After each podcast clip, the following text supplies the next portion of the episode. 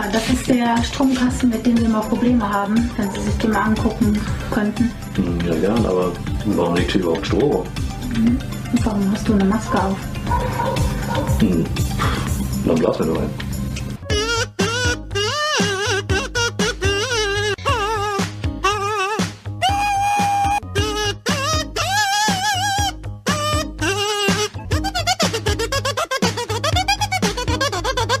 Hi Leute, vielen Dank fürs Einschalten. Herzlich willkommen zurück bei Meeple Porn Folge 26. Und weil es beim letzten Mal mit dem Alex ja so erfolgreich gewesen sind, haben wir jetzt diesmal wieder einen Gast angelacht. Und äh, ihr kennt das, wir sind ja mittlerweile schon so berühmt und ganz oben schwimmen wir mit dabei, dass die Leute sich ja förmlich aufdrängen, dass sie bei uns ja einmal mitmachen äh, wollen.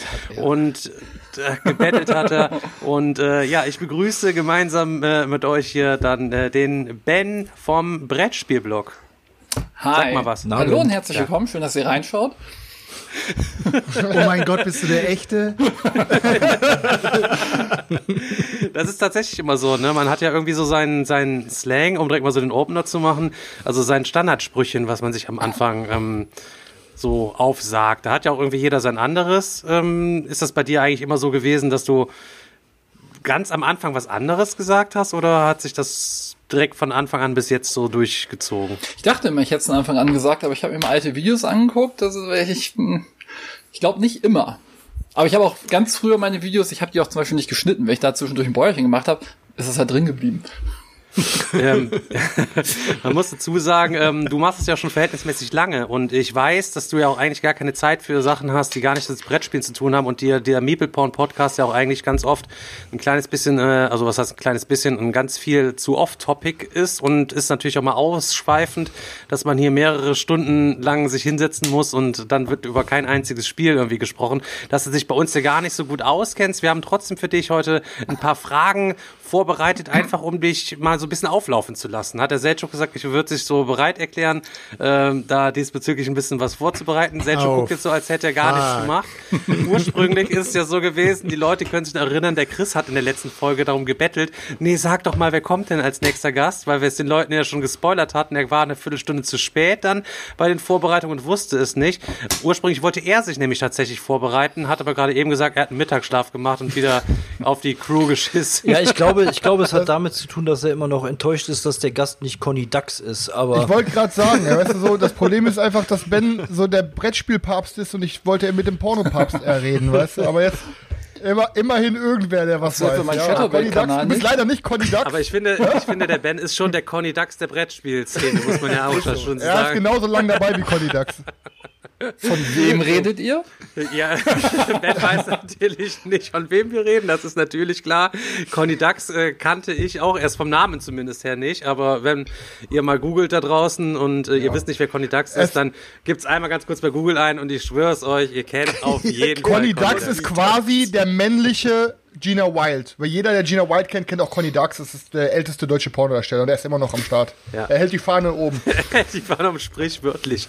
äh, ja, äh, wir fangen normalerweise immer so an, dass wir mal ganz so kurz erzählen, was wir in den letzten sieben Tagen so gemacht haben. Ähm, allerdings haben wir ja so eine Tradition, wenn wir Gast haben, scheißen wir komplett wieder auf alle Regeln. Hast du dich denn ein kleines bisschen darauf vorbereitet? Ich sag, wie, was macht man eigentlich? Also wenn man eingeladen wird, hier beim Meeple Porn mitzumachen, wie bereitet man sich darauf vor, Ben? Na, ich wurde ja vor, weiß nicht, einer Woche gefragt, ob ich mitmachen möchte. Vor zwei Tagen habe ich, glaube ich, gefragt, gibt es ein Thema? Und äh, Gute das, Frage. Ja. das war's dann. Du bestimmst das Thema quasi, wenn du Sehr gut. möchtest. Ja, ich habe mir auch schon natürlich schon Themen überlegt. Ähm, ja, ich habe tatsächlich irgendwie, glaube ich, zwei, dreimal in Miepeporn reingeguckt, weil mir irgendwelche Leute geschickt haben, guck mal, da reden die über dich. Ansonsten verfolge ich Fremdcontent äh, im nicht angloamerikanischen Raum eher selten. Keine Zeit für. Ich hoffe, wir haben gut positiv Ja, über dich nur, geredet. nur, nur. Es war immer sehr. ich Naja, immerhin zwei bis dreimal, ne? gekommen. Ja, ich kann jetzt irgendwie tatsächlich gar nicht so sagen, dass wir in der Vergangenheit oft über dich irgendwie gesprochen haben oder so. Also Oh, ein, zwei Mal kam ich jetzt auch vor. nicht. Ja, schon. Ja, dann aber wirklich auf jeden Fall nur gut. Alles Das Problem, das Problem ist, Ja, der Stefan meine, ist ein bisschen schizophren und der Stefan weiß manchmal gar nicht, über wen er alles redet. Also deswegen Jetzt schon mein äh, Nickname bei Skype, ne? Ja, so ungefähr. Ja, pass mal auf. Jetzt labert, labert mal nicht zu lang rum, Alter. Stefan, du hast vorher noch gesagt, du kannst heute nicht so lang, deswegen fangen wir einfach mal ein bisschen an. Ne? Erstmal herzlich willkommen, Ben, nochmal äh, an dich. Und ähm, Ich habe ein bisschen was vorbereitet. Also es sind jetzt nicht die mega Burner-Fragen oder sowas, aber ich denke, die Leute da draußen, die verfolgen dich schon ein bisschen länger. Jeder, der so ein bisschen was mit Handlung Kron auch schon mal zu tun hatte, der wird auch irgendwie über deinen Kanal gestolpert sein. Ich für meinen Teil habe, ähm, glaube ich, deinen Kanal angefangen zu schauen mit dem ganzen ähm, gespielt oder hast du die immer gespielt genannt oder gezockt genannt? Ich bin mir nicht mehr ganz sicher. Nee, sie ist von Anfang an gezockt. Von, äh, von Anfang an, ne? Und da bekommt man eben innerhalb von, keine Ahnung, äh, 30 Minuten oder sowas bekommst du da so viel Content rein, was du eben in der normalen Review nicht reinbekommst. Und ähm, deshalb ist mir jetzt so spontan die erste Frage gewesen für mich, weil ich habe dich auch schon mal vor längerem mal auf einem Video entdeckt, weil ich bin ja so ein bisschen derjenige, der schaut sich auch mal alte Spiele an. Und ich habe gesehen, dass du sogar mal für Spiel Lama ein Video gemacht hast. Aha, also Und eins. ähm, an der Stelle, an der Stelle ist eben auch, auch gleich die Frage: ähm, Erzähl mal kurz deine Story. Wie bist du eigentlich zu dem ganzen Brettspiel Schwachsinn oder Wahnsinn gekommen und wie ist die, wie ist die Reise dann sozusagen auf YouTube äh, gewesen? Kurz. Du hast so viel Zeit Also für alle, die die Langversion äh, wissen wollen, die habe ich in meinem 7000 Abonnenten Spezial einmal von vorn nach hinten in einer halben Stunde erzählt. Aber es ging, also gespielt habe ich glaube ich immer. Früher Monopoly und Spiel des Lebens natürlich so als Kind und dann auch so zu Schulzeiten hat irgendwer mal Munchkin mitgebracht. Das fand ich damals noch total super und da haben wir eigentlich auch immer gespielt. Ich glaube, ich habe damals sogar schon Blue Moon gespielt. Dann aber irgendwie irgendwie kurz nicht mehr. In der WG haben wir dann angefangen, weil ihr kennt das ja, ich weiß nicht, ob einer von euch mal in der WG gewohnt hat. In der WG vor 20 Jahren hat man eigentlich ja meistens per ICQ kommuniziert und ist nicht mal rübergegangen, hat mal Hallo gesagt, sondern man sitzt da halt so in seinem Zimmer und trifft sich gleich mal zum Essen in der Küche. Und da habe ich auch gedacht, ja, wir könnten ja vielleicht mal was machen, was spielen.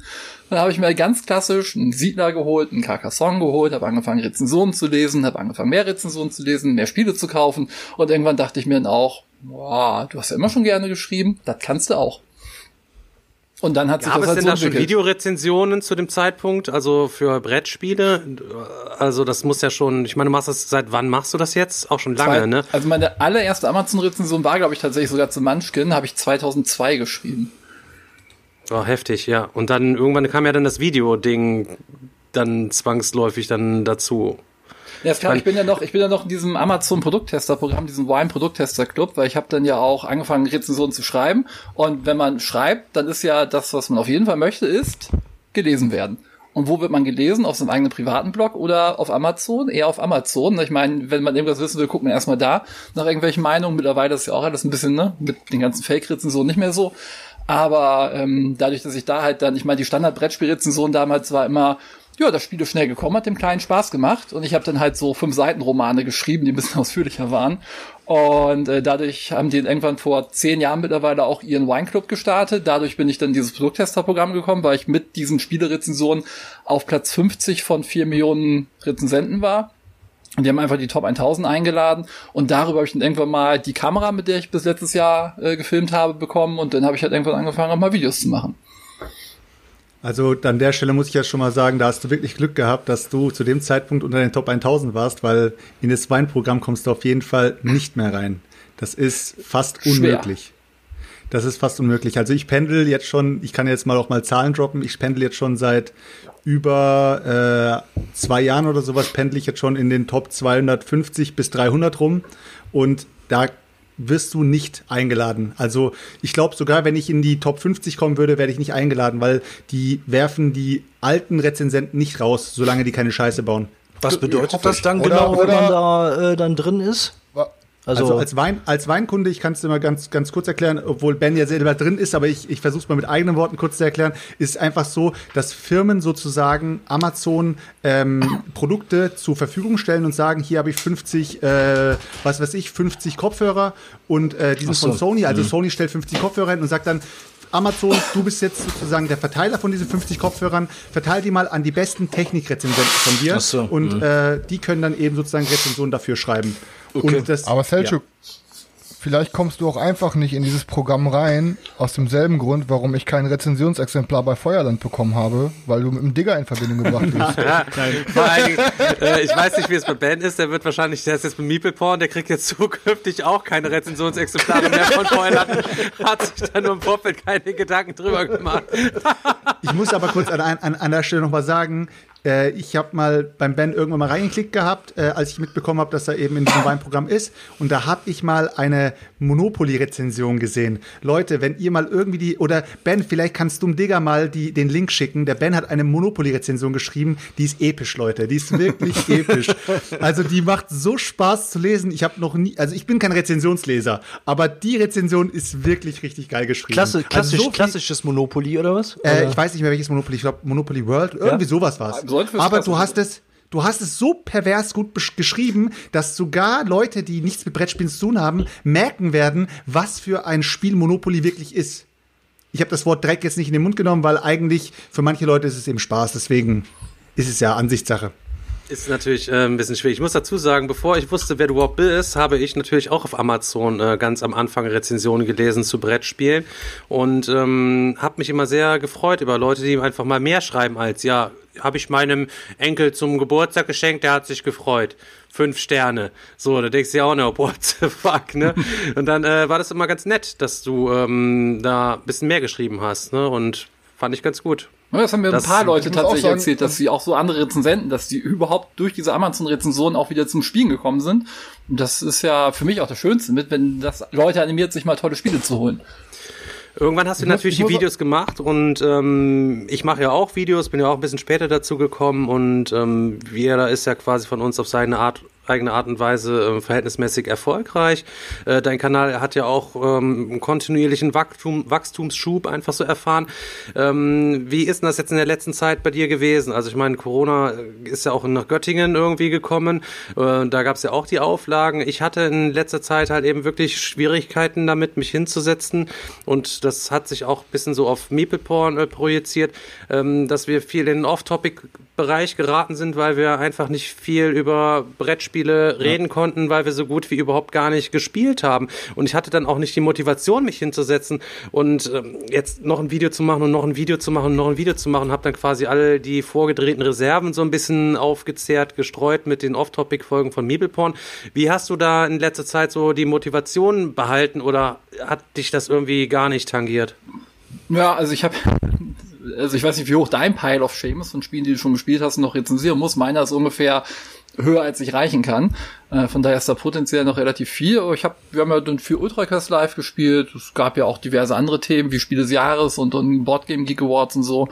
Das ging schon, aber ich habe ja auch in der letzten Zeit ein bisschen mehr auf mich selbst geachtet und ein bisschen mehr Sport gemacht, gesünder gegessen und so und selber kochen, wenn man damit nach Jahren wieder anfängt und nicht fünfmal die Woche den Inder für sich kochen lässt, braucht dann schon ein bisschen Zeit und äh, ja, denn das äh, heute habe ich auch vorher noch eine Stunde in der Küche gestanden, die Bolognese vorbereitet.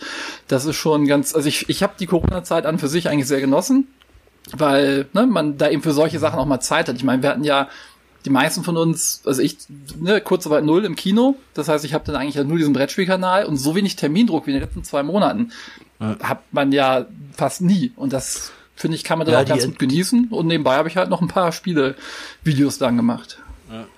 War echt auf jeden Fall eine angenehme Ja, Entscheidung. auf jeden Fall. Ja, ich muss auch Zockst du sagen, denn gerne solo oder ist Überhaupt das, nicht. Nee. Gar nicht.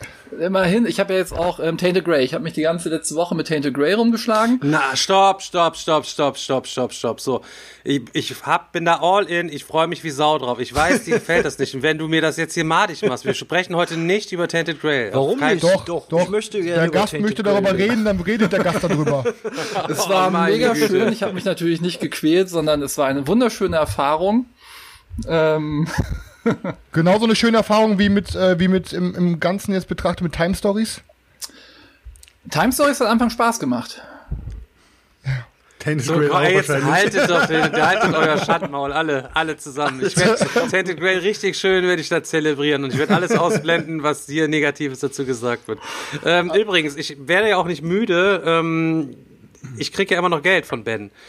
Ne, er hat mich ja quasi verführt, äh, dass ich mir Kingdom Death Monster geholt habe, zu einem Zeitpunkt, wo ich eigentlich gar kein Geld für Kingdom Death Monster hatte, so dass ich dann, äh, dass es noch monatelang nachgewirkt hat.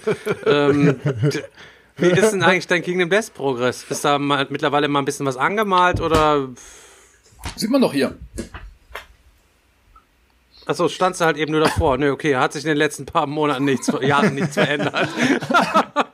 Ich hatte das ja am Kumpel von mir vor, vor, weiß nicht, einem Dreivierteljahr saßen wir hier und dann habe ich der auch hier schnell zum Zocken, ist der Philipp, habe ich auch, ne, King Death kennst du auch? Er so, ja, steht da, aber kenne ich nicht. Dann habe ich ihm halt eine halbe Stunde davon erzählt. Währenddessen wurden seine Augen immer größer, er hat fast angefangen zu sabbern und meinte, warum spielen wir alles andere und nicht das? Dann haben wir das halt gespielt, aber es war halt so im August. Sprich, wir haben ja so bis September gespielt und dann war halt vor Essen, habe ich gesagt, ja, ich kann jetzt nicht mehr, jetzt müssen wir die Essen-Neuheiten spielen, weil sonst spielen wir nur noch das. Und ähm, ja, der will unbedingt weiterspielen. Ja, der ist jetzt leider in Corona-Zeiten nicht da, der ist irgendwie zu Hause, da am Lernen. Aber ich hoffe, dass bald mal die Erweiterung kommt, weil ich fasse immer so bis Lantern hier 12, 13, 14. Und es wäre schön, mal irgendwie später anzufangen. Aber, Aber kann, irgendwann ja. kann man ja auch mal später anfangen äh, mit dem, ich weiß gar nicht, welches Add-on da kommt. Da kannst du ja mit diesen ähm, fortgeschrittenen Survivern äh, im Mid-Game quasi tatsächlich anfangen. Ähm, wie ist denn das bei dir, was ich ganz interessant finde? Essen-Loot. Ey, ich habe hier noch vom letzten Jahr Essen-Loot stehen, der noch gar nicht gespielt ist. Ich habe keinen Bock, die Regeln zu lesen. Wie schaufelst du dir die Motivation rauf? Weil du sagst ja eben schon Stichwort ähm, Pile of Shame, den hat ja sicher jeder von uns hier, auch die Zuschauer werden den irgendwie haben. Wie hast du so ein bestimmtes Schema, wo du vorgehst, pass auf, montags und dienstags nehme ich mir quasi ein neues Nö. und äh, mach dann das und so. Ich meine, du hast ja auch immer eine gute Meinung zu deinen, zu brandaktuellen Spielen. Du spielst ja richtig viele Sachen tatsächlich und mich fuckt es teilweise echt derbe ab, dass ich neue Sachen spielen muss, weil die ganzen coolen Sachen, die man dann einfach nicht hat, die man irgendwie nicht spielen kann. Ähm, du behältst dir aber trotzdem ja immer so eine gewisse Aktualität, ja, wenn man sich deine gezockt Folgen anguckt, da brezelst du ja 60 Spiele oder was innerhalb von äh, jeweils 100 Sekunden raus. Da denke ich jetzt mal, wann spielt der Junge das und mit wem spielt der Junge das? Ja, ich habe mein also mein Freundeskreis besteht natürlich nur aus Spielern und äh, mit dem wird halt gezockt dadurch, dass es ja auch teilweise Kino- oder Betriebsratskollegen sind, haben die auch ungefähr meine Arbeitszeiten und äh, dann klappt das schon. Ich habe halt einen Kumpel, der Philipp, der macht halt äh, gerade sein Jura-Examen, das heißt, der lernt morgens von irgendwie gefühlt 7 bis 15 Uhr und danach sagt er, jetzt will ich was anderes machen, jetzt will ich zocken und wenn der jetzt sagt um 15 Uhr, ich kann zocken, dann denke ich mir eigentlich, hm, eigentlich habe ich noch ganz viel zu tun, aber wenn jemand sagt, er will spielen, dann sage ich nicht nein. Und der ist auch so, ja, der sagt, was musst du testen, du. wir spielen's. Und das ist natürlich super, wenn du solche Leute hast. Ich habe eher. Wie sieht's bei dir aus? Zockst du auch über einen Tabletop-Simulator oder zockst du wirklich rein analog? Nee, mittlerweile äh, hier über Tablet ganz viel, Brettspiel-Apps. Äh, die mhm. finde ich, also anfangs habe ich auch mal gespielt und fand die so okay. Jetzt halt in der Corona-Zeit habe ich, weiß nicht, glaube ich, 30 Partien Terraforming Mars Solo gespielt und im Mann der Zeit mich reingekniet. Die finde ich cool. Ist auch gut gemacht. Beide Apps sind echt ja. gut gemacht, muss ich meinen Zuschauern sagen. Also kann man sich beide sehr auf jeden Fall gut gönnen. Aber Tabletop Simulator, na, bin ich noch nicht so warm mit geworden. Kommt vielleicht noch, wenn ich mich da mal ich, ich mehr mit reinfuchse, aber irgendwie noch ist es nicht so meins das, das Ding ist halt, ich werde immer mehr gefragt, so von, weil viele Leute in meinem Freundeskreis das jetzt wirklich regelmäßig nutzen. Ähm, und ich meine, ähm, gerade wenn man mal mit Leuten spielen möchte, die weit auseinander leben, hat man da echt eine gute Chance. Ich meine, wir haben das Gute ist in unserem Freundeskreis, so, ich denke mal, da können wir alle von reden, haben wir halt genügend Spieler, dass es halt, dass wir darauf nicht so angewiesen sind wie andere aus unserer Community, wo ich dann teilweise mitbekomme, die wohnen dann irgendwo, wo die 50 Kilometer im Kreis irgendwie keinen ja. haben. Ähm, da, da ist Tabletop Cinematic, glaube ich, echt eine gute Variante, bevor man halt gar nicht spielt. Es gibt ja alles. Ähm, aber ich, alles. Ne, ich glaube, warum ich mich das jetzt auch momentan immer mehr interessiert ist, weil man sich davor auch ähm, wirklich mal viele Sachen echt einfach mal anzocken kann, äh, bevor man sich die kauft. Weil oft kauft man sich ja Spiele, die man nicht so im Freundeskreis hat. Und da kann man echt gut sagen, boah, weißt du was, komm, ich zock das jetzt heute Abend mit meinen Jungs mal. Wie zum Beispiel wir jetzt gesagt haben, ey, bevor jetzt einer von uns Ank backt, zocken wir mal Ank über Tabletop Simulator. Mhm. Und ich habe es dann nicht geschafft, weil ich bei Stefan war, aber die Jungs haben es gezockt. Und dafür ist es echt geil. Gerade wenn wirklich Kickstarter-Kampagnen das über Tabletop-Simulator anbieten, da kann man auch wirklich Geld mitsparen. Ne? Also ich finde, deswegen wird Tabletop-Simulator aktuell immer charmanter. Ja, okay, um mal so einen Blick auf die Mechaniken zu werfen, auf jeden Fall. Aber das, dieses Gefühl am, am Spieletisch zu sitzen, was ja auch teilweise schon mal viel ausmacht und die Interaktion auch zwischen den Leuten, das kann das ja auch nicht ersetzen, oder? Also ich habe es ja, auch nee, noch nie, ich habe noch nie ausprobiert. Ich kann mir dazu zum Tabletop Simulator echt kein Urteil erlauben. Ich keine Ahnung. Aber wenigstens mal, selbst wenn du gar keine ganze Runde zocken willst, selbst einfach mal, um das zu sagen, komm, lass uns mal heute Abend hinsetzen, ich habe die Regeln genannt, lass uns mal bitte zwei, drei Runden irgendwie Test zocken. Das ist deine Schwester ist so auch wieder da, hallo. Dass hallo, du halt wenigstens so eine Ahnung von der Mechanik kriegst, weißt du? So, wenigstens um einmal in das Spiel reinzusneaken. Selbst wenn du jetzt sagst, ich möchte mich jetzt nicht den ganzen Abend da hinsetzen und das Spiel drei Stunden spielen, ähm, kannst du halt trotzdem mal wenigstens einen richtig guten Überblick davon bekommen. Ich würde gerade noch mal ganz kurz, äh, ihr seid jetzt ein kleines bisschen ab vom Thema gekommen. Ähm, ich wollte eigentlich eine, eine wichtige Frage stellen, beziehungsweise hat sich für mich äh, ein bisschen was herauskristallisiert. Und zwar eigentlich, ähm, du sagst, du hast da deine Leute, mit denen du gerne spielst und die kommen dann hin und was willst du testen? Ähm, ich glaube, der Pile of Shame ähm, hat auch extrem was mit der Zusammensetzung der eigenen Spielerunde zu tun. Und zwar hast du dann das Glück, du bist der, der Owner der ganzen Games, die 50.000 Sachen da haben und die Leute kommen zu dir und lassen sich von dir was erklären. Ich habe allerdings das Problem, die ganzen Mongoloiden kommen hier hin und haben alle selber 10.000 Spiele spiel stehen.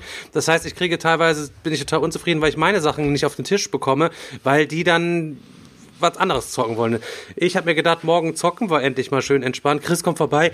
Ja, dann äh, Wasserkraft und Millennium Blades bereite ich vor und ähm, dann äh, sagt er, und dann bereitest du Bras noch vor. Ich sag, Digga, ich hab gar kein Bras, ich habe das tausendmal gespielt. Ja, dann bereite Underwater Cities vor. Ich sag, das habe ich das mal gespielt, das ist aber noch in Folie. Ja, bereite das aber mit Erweiterung vor. Ich sag, die Erweiterung hab ich noch gar nicht. Also äh, ich sollte quasi für morgen alles vorbereiten, was ich nicht hab und ähm, er will jetzt bis morgen alles vorbereiten. Ihr könnt, ich, es wird in einer Katastrophe enden. Wieso alles? Ich habe, äh, Digga, ich habe gesagt, pass auf, ich versuch mal, ich habe jetzt extra uns für morgen noch Wasserkraft besorgt, weil ich mir dachte, ich würde es gerne mal ausprobieren. Da kannst du gleich mal auch kurz irgendwie was sagen, Ben, ob das ein geiles Das Ding ist, ist. äh, Ähm, und geil. ich habe mir gedacht, Millennium Blades. Ne, Millennium Blades wäre halt, ich weiß ganz genau, wenn Millennium Blades, selbst wenn Stefan auf der Straße Das ist dieses leben würde, Sammelkartenspiel- Und nachdem Stefan, wenn Genau. Und wenn Stefan Millennium Blades spielt und auf der Straße wohnen würde, würde Stefan sich safe zwei Wochen nur Geld schnorren, um sich das Ding zu kaufen und auch da im Regen für schlafen. Weil das ist ein Ding, da wird Stefan sich drin verlieben, wie in seinen Mobs. Safe Also, Top also 5. Marriage ist auf jeden Fall nichts für äh, Stefan. Das ist ein bisschen mit Nachdenken und so. Aber Millennium Blades, ähm, Ey, der spielt auch Yokohama gerne. ja, das ist schon mal ein guter Anfang. nee, Marriage, also ich find's mega. Ich, also ich habe das damals ja gespielt, äh, den Prototypen, und musste das auch wieder kurz vor knappen Video fertig kriegen. Das fand ich nicht so gut, weil ich habe es irgendwie gefühlt, ich in der letzten Runde habe ich einfach alle meine Miepel auf das Geldfeld gesetzt und gesagt, das war's, weil ich habe mich einfach schon in Runde eins verbaut. Aber jetzt haben wir es halt, als ich es dann in Nürnberg bekommen habe, so vier, fünf Mal gespielt und ich finde es richtig gut. Ja, glaube ich. Äh, Ich muss echt sagen, Ben, zu deinem Kanal jetzt auch nochmal, weil die Jungs ja alle vorhin schon ein bisschen was gesagt haben. Ich gucke auch ähm, recht oft in deinen Kanal rein und äh, man muss sagen, dass du halt ein komplett gegenteiliges Angebot zum Beispiel zu Stefans Kanal machst. Deswegen äh, finde ich, sind das so Kanäle, die Ja, auch sehr gut nebeneinander harmonieren können, weil du halt, du bist wirklich ein richtig guter Informa informativer Kanal und Stefan ist eher so der unterhaltende Kanal. Aber ich gucke immer deinen Kanal, wenn ich zu irgendeinem Spiel eine Meinung wissen möchte und ich sehe, dass du ein kan Video dazu offen machst, bist du eigentlich immer das erste Video, was ich mit reinschaue. Weil, was ich gut bei dir finde, und das ist halt oft, gerade vor allen Dingen bei amerikanischen ähm, und äh, generell halt anders als, als keine deutschen Kanäle, finde ich, du hast, ähm, du machst immer einen sehr guten Überblick und es, du bist auch sehr, sehr kritisch, was man oft bei anderen Kanälen nicht so erlebt. Wenn ich jetzt mal zum Beispiel Rado, ein Video von Rado gucke oder so, dann habe ich noch nie eine negative Meinung, noch nie eine negative Meinung von Rado gesehen, jetzt mal ohne Scheiß. Weißt du, aber wenn du ein Spiel scheiße findest, dann sagst du, ich finde es scheiße so. Und das ist halt, da, da merkt man irgendwie, dass bei dir auf jeden Fall scheinbar nicht so deine Meinung gekauft wird. Digga, also wenn du mal einen Podcast machst, also ich hätte da einen Leiharbeiter, den würde ich dir mal für 50 Cent die Stunde geben. Der bringt seine eigene Schleimspur mit, gar kein Thema. Alter, weil ich einmal nett zu sehen bin, Genau, Jungs. Ey, tut mir leid, das ist die ganze nur ranten. Ich denke zum, denk, zum Thema Rado kann der Ben auf jeden Fall was sagen, weil Ben, du bist ja auch so ein, sag ich mal, ein Rado-Fan gewesen früher. Ja, ich gucke den eigentlich immer noch ganz gerne, weil ich meine, ich mache ja oftmals ähnliche Videos wie Rado, einfach ne, vorspielen, dass die Leute auch einfach unabhängig von meiner Meinung dann sehen, äh, ist doof oder ist doch nicht irgendwie doof. Ich meine, selbst bei, bei ähm, Wikinger Saga, wo ich auch ne, gesagt habe, Mistspiel, ich habe ja die Premiere live gestreamt, da haben währenddessen auch zwei, drei Leute geschrieben, oh, klingt eigentlich ganz geil, nach der Erklärung des Spiels. Und das fand ich dann auch ganz gut, dass die Leute, dass halt nicht so meine Färbung bei der Spielerklärung durchkam. Und Rado hat tatsächlich mal, wird dafür häufig- häufiger mal kritisiert, dass er immer so positiv ist. Ähm, aber er hat auch mal auf Boardmeet drauf geantwortet und dann, glaube ich, eine Liste mit 80 Spielen oder so gepostet, wo er auch gesagt hat, ist doof.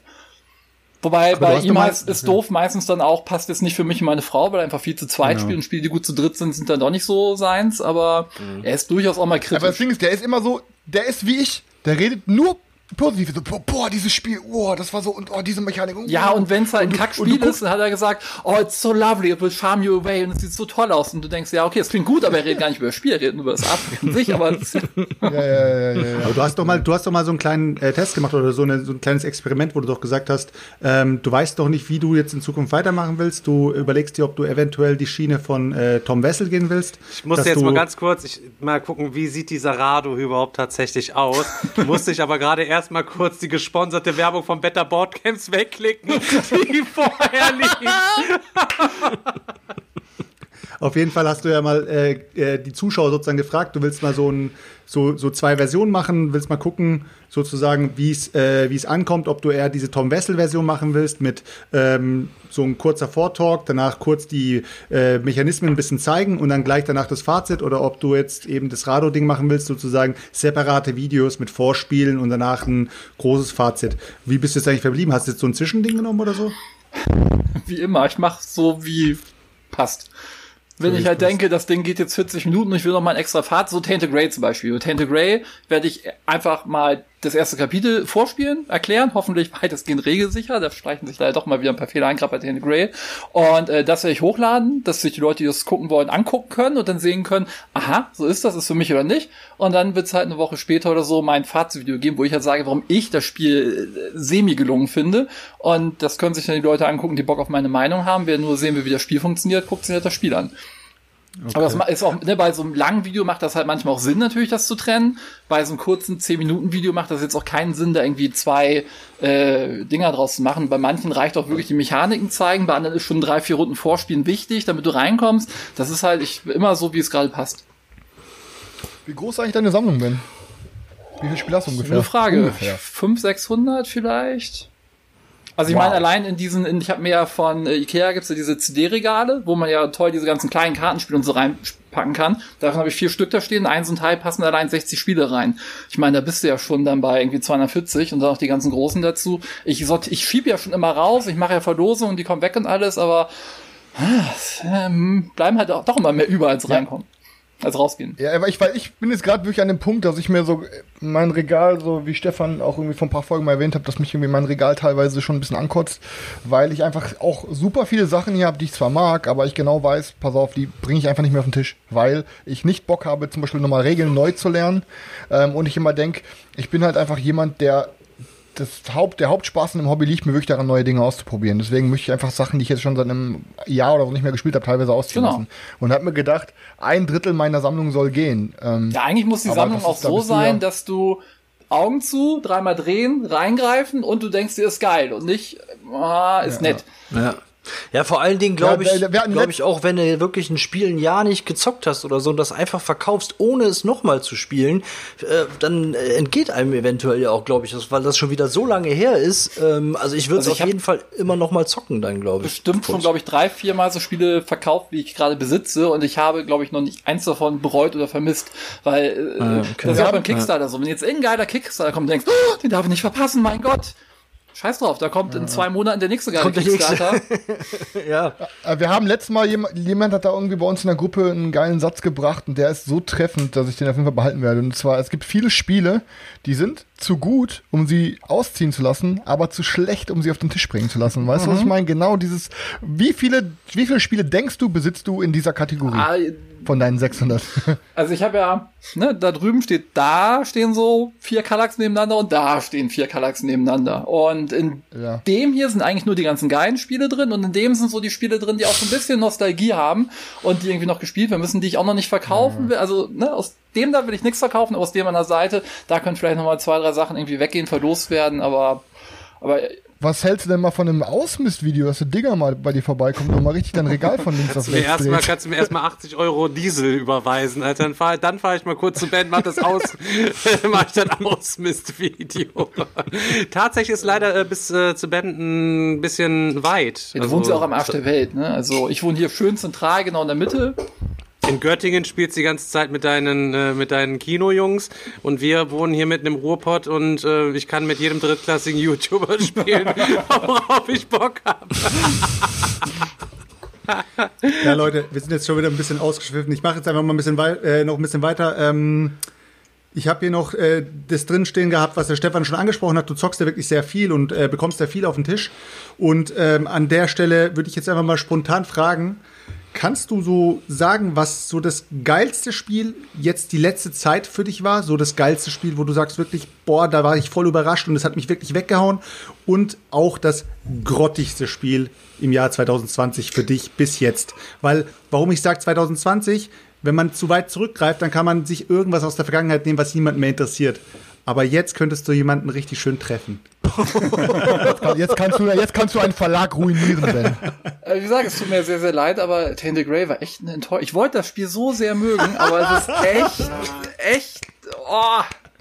Ich kann gar, also ich, ich Ei, deswegen spiele ich ei, ja ei, auch ei. weiter. Ich spiele es ja auch, ich spiele ja auch weiter, weil ich habe jetzt glaube ich vierfach mal angefangen das Ganze und ich habe die Hoffnung, dass es vielleicht hinten raus besser wird, wenn sich die Story wirklich so entfaltet, dass man dann sagt so ja, ich meine an dem Punkt, ich habe jetzt so zwei drei Sachen gefunden, wo ich gesagt habe, okay, jetzt wird's interessant, aber dann ist leider noch das Spiel drumherum und das Spiel ist auch leider so gemacht, dass du halt nicht einfach nur die Story lesen kannst, du musst es halt trotzdem spielen und das ist, ah, das ist so schade. Wird wahrscheinlich wie Time Stories, dass es genauso gut hinten raus wird wie Time Stories. Aber da kannst du ja Hausregel wie der Better Board Games einfach ohne zu würfeln die Karten nacheinander weglesen, wie er erzählt hat in seinem Spielfolgen. Ja, Den hast du auch gefressen, Stefan. Ich paar, paar, paar Dinge ja. Aber Oh am, Mann, am, am besten, ich guck gerade mal meine Liste hier. Pff, also Wasserkraft. ja, äh, Wasserkraft fand ich schon tatsächlich wirklich gut und auch jetzt so meinen direkten Vergleich zu Tainted Grey, Aftermath zum Beispiel, fand ich auch. Also hat mir mehr Spaß gemacht als Tainted Grey, wo ich das echt nicht gedacht hätte. Aber das ist auch wieder so ein Kampagnenspiel. Ich finde das ja auch mal geil, ne? So die Kickstarter-Kampagne. Ich meine, auf Kickstarter muss ja mal das alles groß, episch sein. 50-Stunden-Kampagne, 100-Stunden-Kampagne, 200-Stunden-Kampagne. Mach doch mal einen geilen Kickstarter mit 20-Stunden-Kampagne und mit 15-Stunden-Kampagne. Ich meine, den können wir dann auch durchspielen. Ja, wollte ich Ey, gerade das sagen, ist genauso, das ist genauso wie mit digitalen Spielen. Das, ey, ohne Scheiß, so viele Spiele habe ich hier liegen, die ich nicht durchgezockt habe, wie Pillars of Eternity 2 oder, äh, keine Ahnung, irgendwelche Dinger, die wirklich 100 Stunden dauer brauchen. Und dann beschweren sich Leute andererseits, boah, Resident Evil geht nur vier Stunden oder was, fünf Stunden. Und ich sag dir, ich hatte so geile fünf Stunden mit Resident Evil, das ist mit zehnmal mehr wert gewesen, wie irgendein Rollenspiel, was sich 150 Stunden lang zieht, was du aber nie zu Ende zockst. Ich meine, Halt. für die Leute, die es zu Ende spielen, ist es natürlich geil, aber wer macht das denn schon? Klar, definitiv. Meine, Das habe ich auch Ja, letztens in meiner, meiner Jahresvorschau habe ich auch erzählt. Hier guck mal, da das Kickstarter-Spiel mit 100 Stunden Spielzeit, hier, da, da, da. Wer soll die alle spielen? Und die kommen ja, da kommen ja dieses Jahr wieder wahrscheinlich 10 neue auf Kickstarter oder 20. Und die will man ja, Ja. nicht spielen, weil die sind ja alle vom Thema her geil. Und du denkst so, oh, hätte ich schon Bock drauf. Und du weißt genau, schaffe ich nicht. Ich meine, ich habe Gloomhaven, habe ich fünf Missionen gespielt und ich finde es halt auch gut, jetzt nicht so überragend wie viele andere, aber ich sag immerhin, das ist auf jeden Fall ein gutes Spiel, das viel, viel Spielwelt auch getan hat. Aber, und ich kann auch jeden verstehen, der da richtig Spaß dran hat, aber es ist auch einfach viel zu lang. Aber Ben, äh, an der Stelle, ich habe auch schon mal mit Stefan drüber diskutiert gehabt, da haben wir auch mal ein Video zusammen gedreht und da haben wir sozusagen im Video drüber diskutiert. Da hieß es ja mal, oder heißt es ja immer noch, dass von Gloomhaven so eine kleinere Version rauskommt, genauso wie von Seventh Continent, dass da so ein bisschen was Abgespecktes rauskommt. Genau. Und da habe ich auch zu Stefan gesagt, Stefan, da soll ja anscheinend irgendwie, keine Ahnung, 40 äh, Szenarien oder sowas drin sein in der Gloomhaven äh, abgespeckten Version. Ist ja richtig cool, man kann sozusagen einfach reinzocken und wenn man da mehr will, könnte man eventuell nachrüsten, indem man sich vielleicht noch extra Szenarien kauft. Da hat der Stefan gleich gesagt, oh nee, du brauchst eigentlich dieses komplette, das ist ja Gloomhaven. Ich habe da viel, viel mehr Zeit reingesteckt und so weiter und so fort. Stefan, da sind wir ja schon wieder beim Thema. Digga, Bist was du immer noch- du bist du immer noch bei der- bist du immer noch der Meinung, dabei, aber- mir die ganze Zeit hier so ein Grab Bist zu du immer, nein, bist du immer noch der Meinung, dass du wirklich bei jedem, bei, bei jedem Spiel, genauso wie jetzt bei, bei Frosthaven, wäre es doch richtig geil, wenn die vom Frosthaven so eine kleinere Version als Kickstarter äh, äh, rausgegeben hätten für 50 Euro, wo du einfach mit 40, 50 Szenarien auskommst. Und, Ja, aber äh, dann, dann willst du dir die, die, die dicke Box kaufen und fängst dann mit, mit der Story wieder von vorne an oder was? Das macht ja irgendwie Nee, auch keinen hätten- Sinn. hätten- und eine abgespeckte, also sorry, ich meine, kann ja nicht schlecht sein, aber ich kann mir eine abgespeckte Version von Gloomhaven echt nicht vorstellen. Also äh, diese ganzen Umschläge mit den Charakteren und so, das gehört irgendwie dazu und äh, also weiß ich nicht, für mich wäre es glaube ich. Ich, man Wenn muss ich aber wüsste, für es diese dicke Box, guck mal, zahlt man 140 Euro, sagen wir jetzt mal, ne? 140 Euro ist ja alles gut, hast die ganze schöne Box am Start.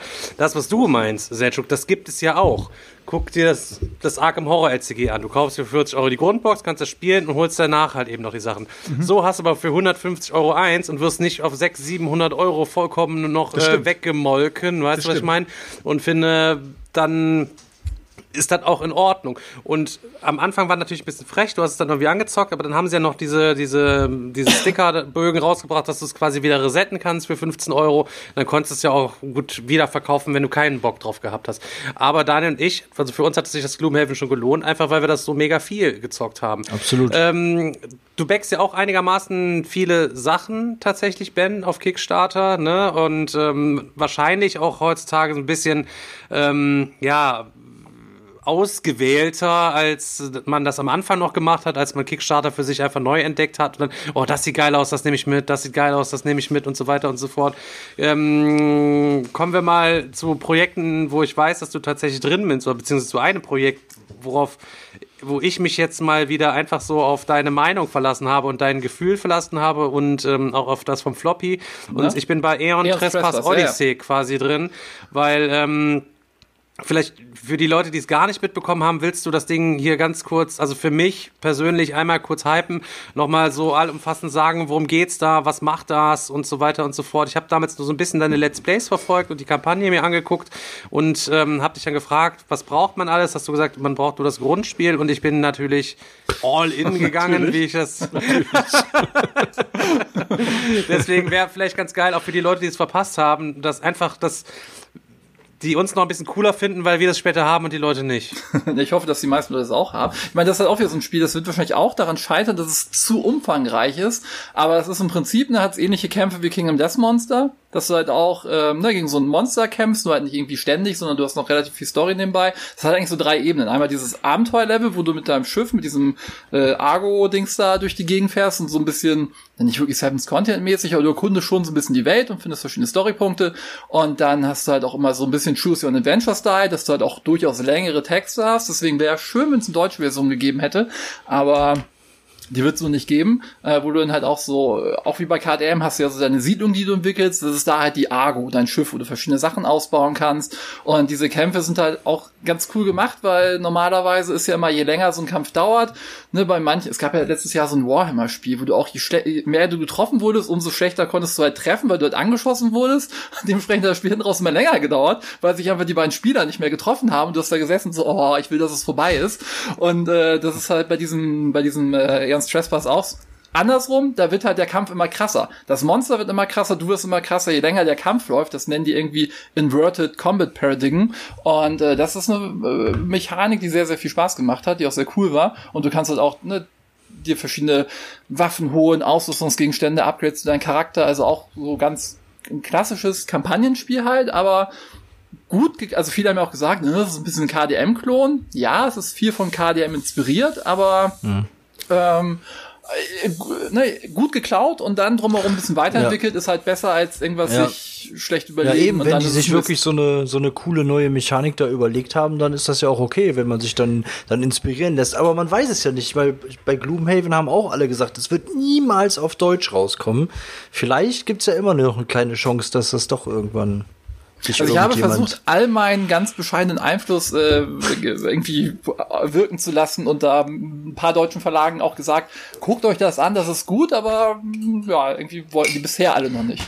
Weißt, du, nur weil dich alle Verlage kaufen, heißt das nicht, dass du auch Verlage kaufen kannst. Ich hätte das natürlich hier irgendwie nur mit meiner fachlichen Meinung. Ja, Leute, ich, äh, Macht das Ding auf Deutsch oder ich zerreiß alle eure Spiele in der nächsten So Episode. groß ist der Einfluss. Gut, dass du keinen. YouTube-Kanal hast, Chris. Das würde so nicht Besser ist- funktionieren. ich würde jetzt gerne ein bisschen off-topic abschweifen, wenn ihr Bock drauf habt. Also, Ja, mega gerne. ja Ich gerne. habe schon, Dann- ich hab schon gesagt, wir müssen demnächst mal. mal eine Folge machen, ähm, wo wir mal, also ich habe eine riesige Sammlung von Serien und da mal ein paar raussuchen, die äh, ich ultra brutal geil finde und einfach mal eine Folge nur über Serien. Sehr, sehr Aber gerne. der Ben, der guckt doch nichts anderes, der spielt doch nur Brettspiele. Ja, der Ben ist dann auch nicht eingeladen. Ja, ich gucke aber immer schon. Ja, Ben, du, du bist ja, du hast ja vorhin auch schon erwähnt, du bist ja äh, im Kino auch angestellt, du bist ja im Betriebsrat. Ich kenne sowas, äh, also ich weiß nicht, ich habe früher im Kino selber gearbeitet, ich war früher Vorführer und habe da eben die äh, Filme eingelegt. Du warst Führer? Oh, ganz kurz, äh, wichtig, ganz kurz, sorry für die Unterbrechung. Der Late Pledge für Eons Trespass äh, Odyssey ist noch offen. Das Ja. heißt, jeder, der sich das angucken möchte, äh, im Chat steht hier quasi der Link, den hat der Barty quasi gepostet.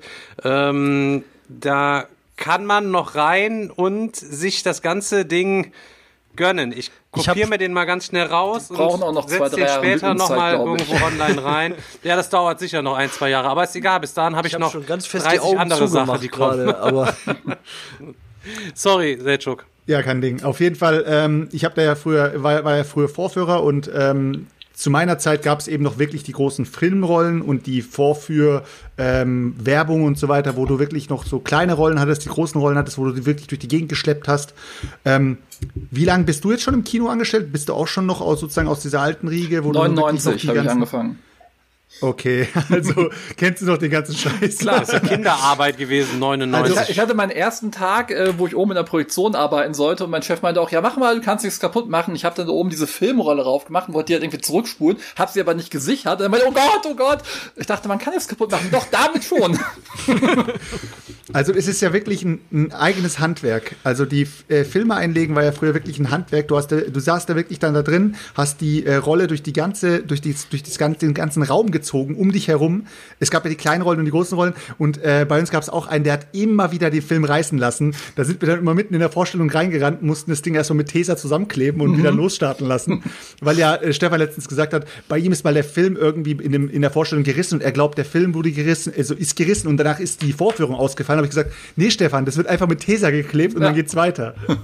ähm, sag mal, ähm, hast du da auch vorher sozusagen, bevor du einen Betriebsrat hast, hast du dann wirklich auch als Vorführer gearbeitet oder warst du eher in der Kasse oder hast du, was hast du da alles im Kino gemacht? Weil 99, Alter, ich glaube, da hast du ja sogar im, Film, im Kino äh, nebenbei noch geputzt und äh, keine Ahnung, die Wände gestrichen, also so lange bist du schon dabei. Das war ja in, in Cuxhaven quasi so, das Dorf Stadtkino, das hatte auch nur einen Saal und da hast du halt wirklich noch so schön hinter so einer Glasscheibe gesessen, hast die Karten verkauft, so Abreißkarten, hast du noch die kleine Tüte Ja, Chips Mann. gegeben, die kleine Packung Cola, das Bier, das Eis, alles schön auf deinem äh, Zettel abgestrichen und dann abends alles manuell zusammengerechnet.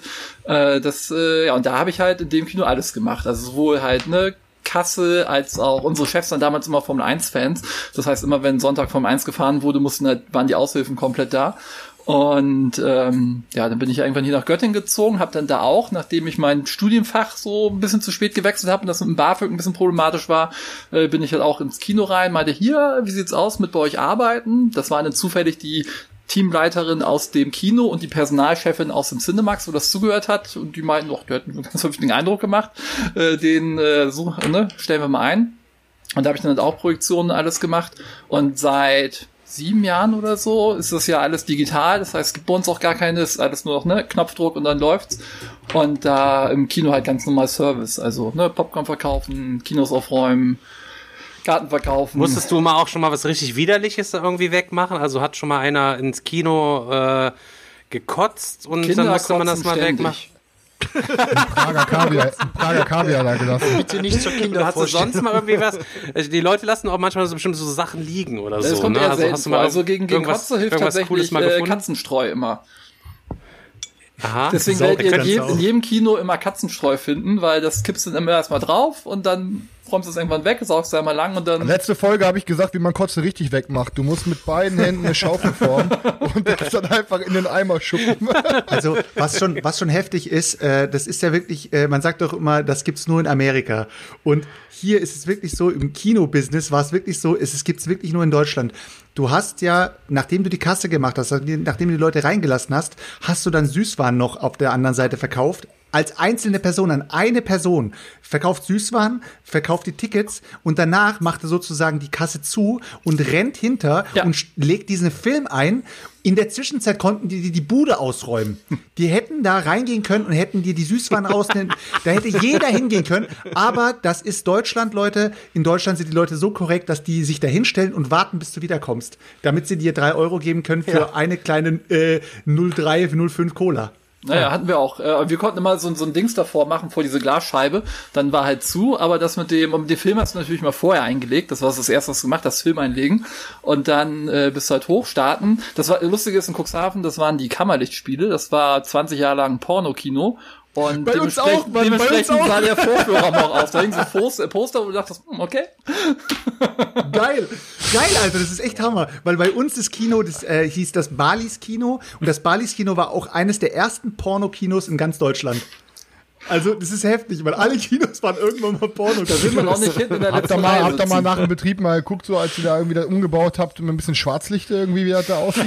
Nein, das bevor, da die, kannst du nicht bevor da die Kinder auf die Sitze setzen. Ey, ich war noch nie in so einem Pornokino drin. Wie stelle ich mir das vor? Gibt es dann so Wichskabinen dann da? Oder ist das Nein. einfach nur, das ist einfach Die nur sitzen so ein, einfach alle nebeneinander, oder was? Das ist ein, das ist ein stinknormales Kino, Leute. Das hat, das hat nichts mit dem zu tun, was du jetzt heutzutage für den Truckfahrer und so weiter hast, Nicht wo du dich da in so eine. Kabine reinsetzen. Das ist ein ganz normales Kino. Und ihr müsst euch vorstellen, da ist auch keine, ähm, da ist auch keine Klimaanlage oder sowas drin. Das heißt, wenn du im Sommer einen voll ausverkauften Film hast, dann musst du alle Türen aufreißen. Ja, aber warum soll ich mich denn mit lauter Typen in einen ganzen Kinosaal setzen, um dann Porno Ja, weil zu da auch? Frauen hingehen teilweise. Und da gibt's da richtig Gangbang. Aber das, die Frau, das sind deutlich weniger Frauen als Männer. Das ist doch wieder nur, das ist doch jetzt wieder seine Fantasie. Ben muss sich einmal kurz ausstellen, der will ja nichts mit zu tun haben. Ja, krass. Äh, du hast Pornokino gesagt, Ben, nicht wir. Keine hätte mich jetzt Folge mal ohne. Körperausscheidungen hier bei uns. Äh, definitiv. Ja, die Leute sollen sich auch wohlfühlen, ne? Und zu Hause. Von daher, das Thema ja, gut. So, ja, ja. Ben, an der, an, der, an der Stelle können wir ja auch mal noch mal gleich reinhaken. Hast du äh, so deinen ersten Kinofilm als Kind, so dein erster Kinofilm, den du jemals gesehen hast? Kannst du dich noch so ein bisschen dran erinnern? Also der erste, an den ich mich erinnern kann, ist tatsächlich das Dschungelbuch und das muss irgendeine Wiederaufführung gewesen sein, weil das Dschungelbuch war ja vor meiner Zeit. Ach, du bist erst 18. Ja, ja, ich, so, ne? Ja, und dann, Ist auch so, auch wie, wie der Daniel, so ein Mit-40er. ja, und dann Ich dein bin Ab- nicht Mitte 40. Asozial wieder.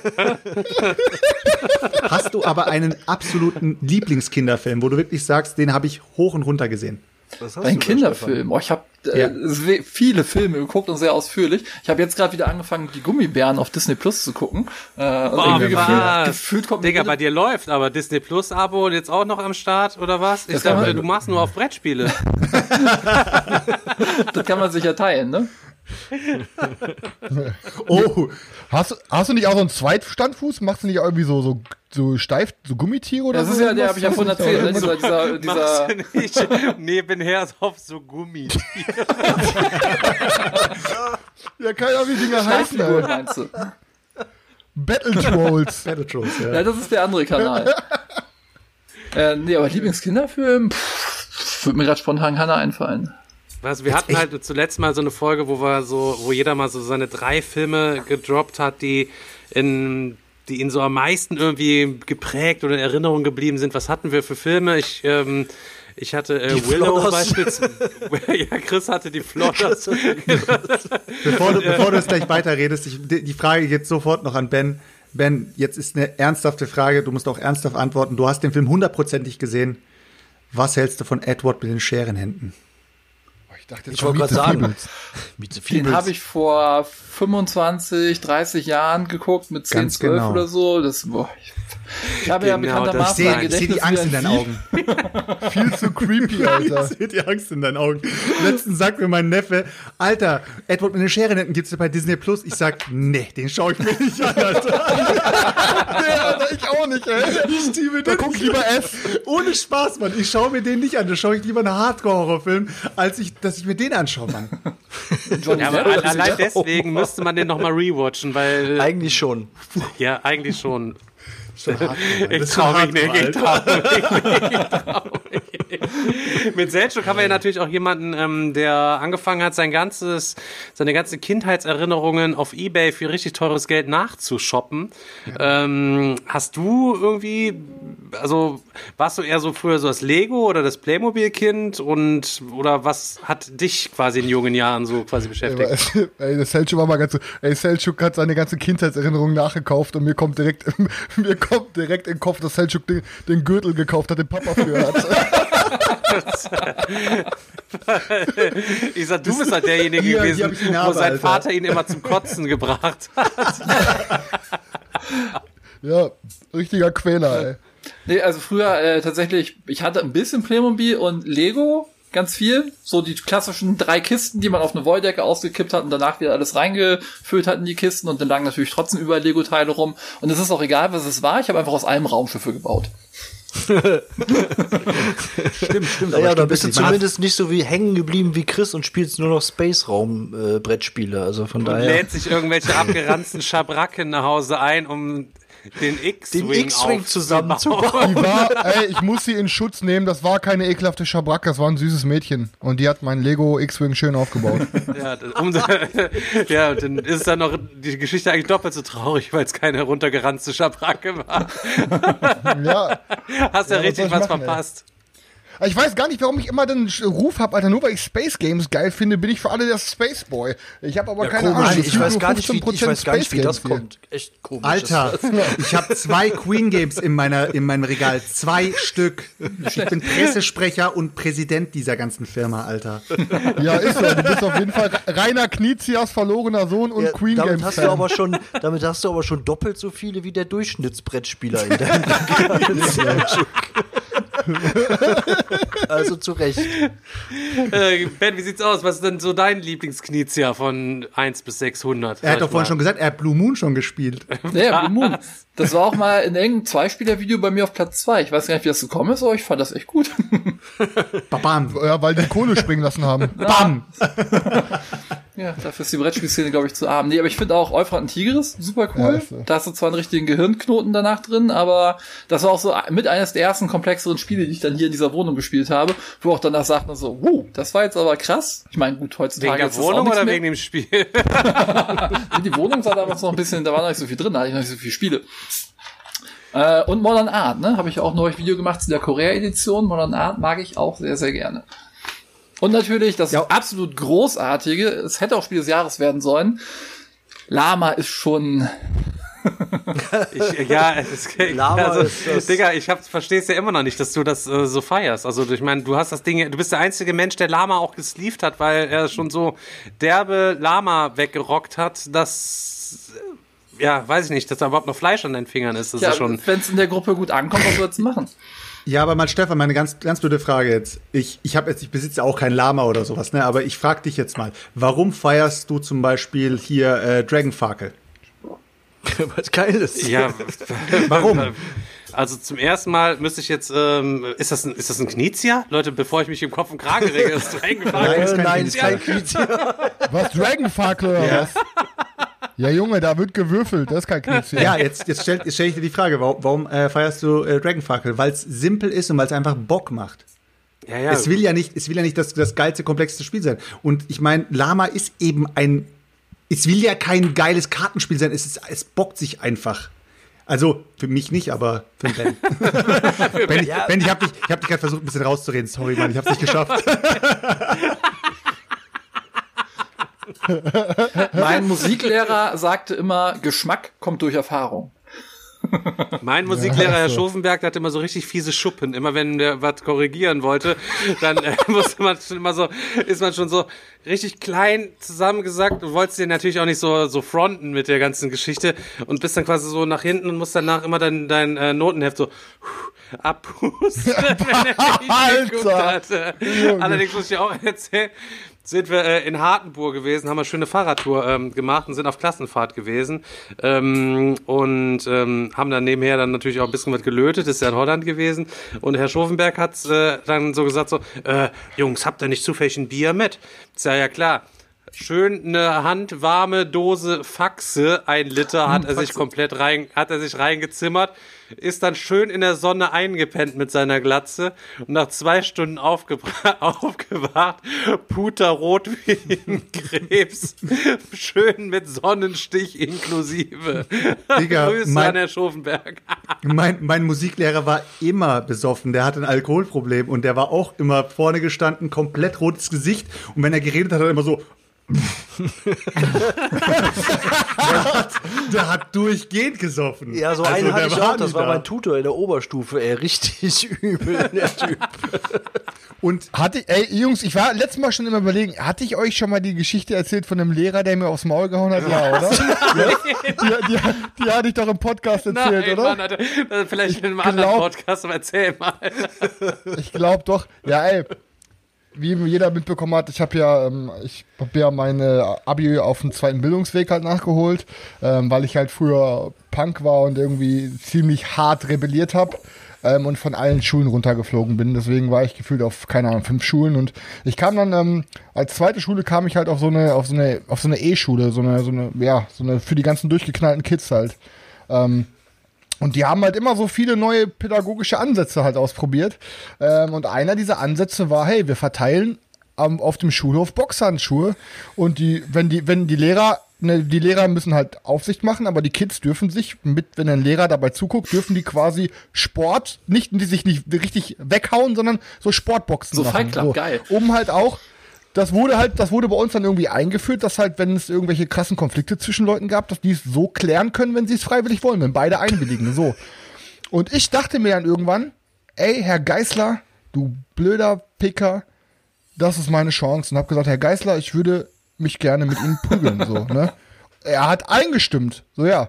Und dann sind wir halt, ähm, dann sind wir halt da, wir hatten dann, das war so ein Vorraum bei uns unten im Flur und dann hat Herr Geißler eingestimmt dazu, dass wir uns mit dem Boxhandschuh prügeln. Dann waren noch zwei Kollegen damit bei, die auch unten waren und ein anderer Lehrer halt. Und ich dachte mir so, jetzt, jetzt kriegt er die ganze Wut von mir zu spüren. Und ich sagte dir, das war wie Muhammad Ali kurz vor seinem K.O. Ich habe keinen einzigen Schlag gelandet. Und der Typ hat mich so auseinandergenommen. Der hat wahrscheinlich Freudentränen geweint, dachte, dieser kleine Pisser, nach all diesen Jahren Tyrannei kann ich mich endlich wehren, ey. Und weißt du, ich hau eins, zwei, drei und er, was, was, was, immer ausgewichen, bumm, und hat mir einfach eine gezimmert. Ey, Junge, und ich schwör's dir, nach, nach einer Minute, ich war, der hat, boah, der hat nur dreimal zugehauen, aber die hat der mit so viel Hass und so viel, boah, so viel Energie in mich reingepanscht, dass ich danach, glaube ich, nie wieder frech zu Herr Geißler war. Alter. Aber siehst du, wir haben ja, wir haben ja vor der Aufnahme noch drüber gesprochen. Genauso würde das laufen, wenn du gegen Selchuk kämpfen würdest. Da bin ich mir sicher. Ja, das Problem ist halt, dass der Selchuk hat einfach keinen Bizeps und der Geißler hatte einen Bizeps wie ich damals Oberschenkel, Alter. Und dann kam der kleine Punker Turek, der dachte, der haut seinen Lehrer weg. Junge, und der wusste, dass ich habe wirklich naiv geglaubt, ich gewinne jetzt gegen meinen Lehrer und danach bin ich der Held dieser Schule. es war genau das Gegenteil. Der Typ hat mich auseinandergenommen und ich habe danach einfach war ich die Schule gewechselt. Ja? aber, aber zum Gegensatz zu deinem Lehrer, zum Gegensatz zu deinem Lehrer war ich in einem russischen Boxclub. Ja, okay. Gut, danke, dass du mir die Info vorher gesagt hast. Okay. Wäre die zweite Blamage gewesen, was Oh ja, bitte Also, nächstes Mal Herrn Geißler gefällt mir- einladen. Ja. Herr Geisler. ey. Äh, da fällt- da fällt der mir- erinnert sich da wahrscheinlich immer noch dran und, und das ist dann sein, sein, wenn er mal einen schlechten Tag hat, erinnert er sich immer an die Geschichte und lächelt, dann schläft er mit einem Lächeln Wir hatten, ein. einen, wir hatten einen Deutschlehrer, der war früher beim Bund, ähm, irgendwie war er irgendein Kommandeur oder sowas, also ein Hardcore-Typ, Alter, und hat irgendwann mal gedacht, er tut wahrscheinlich auf irgendwie äh, noch nebenbei Deutsch studieren und äh, Sport noch dazu dran gehängt. Und der war also unser Deutschlehrer und unser Sportlehrer. Der war äh, so um die 1,90 groß. Und wir als kleine Pisser in der Realschule eben. Und äh, ähm, der ist immer durch die Umkleidekabine durchgelaufen und hat immer das, den gleichen Spruch gesagt. Anziehen, runterkommen. Immer. Anziehen, runterkommen. Und jedes Mal, wenn er durchgelaufen ist, haben wir uns immer gedacht, so, oh, halt doch die Fresse, Alter. Ja, wir wissen Bescheid. Und irgendwann mal hat es einer ausgesprochen und hat es nicht gedacht. Er hat es ausgesprochen und hat gesagt, ja, halt die Fresse. Und in dem Moment ist er stehen geblieben. hat gesagt, wer war das? Keiner sagt was. Keiner sagt was. Und dann sagt er, ich wiederhole mich nicht. Wer war das? Und da steht der kleine, keine Ahnung, wie der hieß, steht an dieser, an dieser, an diesem Heizkörper und sagt so, ja, ich war's. so vor den ganzen Jungs ein noch cool. Ich war's. Dann dreht er zu dem und sagt, was hast du gesagt? Ja, halt die Fresse, was soll, was, was ist jetzt? Weil in Deutschland dürfen ja Lehrer keine Schüler anfassen. Dann hat der in einer Geschwindigkeit dem seinen Kopf genommen, einmal so bong gegen die, gegen die, äh, gegen dieses, gegen den Heizkörper geknallt. Der Typ ist eingesackt. Der Lehrer hat gesagt, an, anziehen, runterkommen. Und ist rausgelaufen. Und alle, Junge, Alter, und alle saßen da und keiner hat sich getraut, nur ein Wort zu sagen. Und der Junge, hat, Ey, Junge, Junge hat eine schöne Beule hinten ich- gehabt. Ich sag dir auch ganz klar, auf dieser Schule, da hast du auf jeden Fall gemerkt, da waren nur Lehrer, die erst ganz neu, also jetzt abgesehen jetzt von Herr Geister, waren das wirklich nur Lehrer, die wirklich ganz neu in diesem, die kamen gerade von der Uni und haben gedacht, so jetzt, äh, jetzt endlich mal Lehrer werden. Und das Ding ist, ich glaube, die waren richtig romantisch in ihrer Ausbildung und im Studium haben sich gedacht, boah, Lehrer ist so ein schöner Beruf und ähm, ja, das genau wollte ich immer mit Kindern nah sein und so. Und dann kamen sie auf dieser Schule, wo sie dachten, also eine Eheschule, Erziehungshilfsschule, da können wir noch richtig Kindern helfen und Familien wieder zusammenführen. Und die wurden da ganz, ganz, ganz schnell damit gefrontet, dass es einfach quasi genau das Gegenteil ist. So, dass es quasi wie Jugendknast ohne eingesperrt sein ist und dass die Kids richtig am Durchdrehen sind. Und der ich sag mal, ich sag nur der Herr, der Herr S. -Punkt, weil das ist eine krasse Geschichte so, weil das kann, deswegen kann ich diesen Namen nicht aussprechen der wurde so von Benjamin Philipp provoziert. Benjamin Philipp. Benjamin saß da. Ja, Benjamin, ey, Grüße gehen raus. Ich würde sagen, Grüße gehen raus, aber der sitzt safe im Knast, deswegen er wird es nie erfahren. Ähm, also der saß da immer mit breiten Beinen so. Wo auch immer. Der saß mit breiten Beinen immer hinter seinem zu und sah immer nach dem Motto, ja, was willst du, Wichser eigentlich, komm, laber mich nicht voll und so und so richtig so.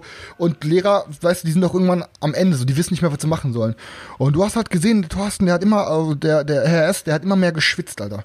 Und irgendwann hat er, ich weiß gar nicht mehr, was Benjamin gesagt hat, aber irgendwas hat, hat die Zündschnur von Herrn F so krass abgebrannt, dass der einfach nur in drei großen Schritten so seine Arme bewegt wie Hüssein Bolt, Alter, auf Benjamins Tisch zugelaufen ist und wirklich, und das ist jetzt keine Übertreibung, eins zu eins wie Gerald Butler in 300 so gegen Benjamins Tisch getreten hat, dass Benjamin samt Tisch umgeflogen ist, Alter, und unter dem Tisch auf dem Boden lag, ey.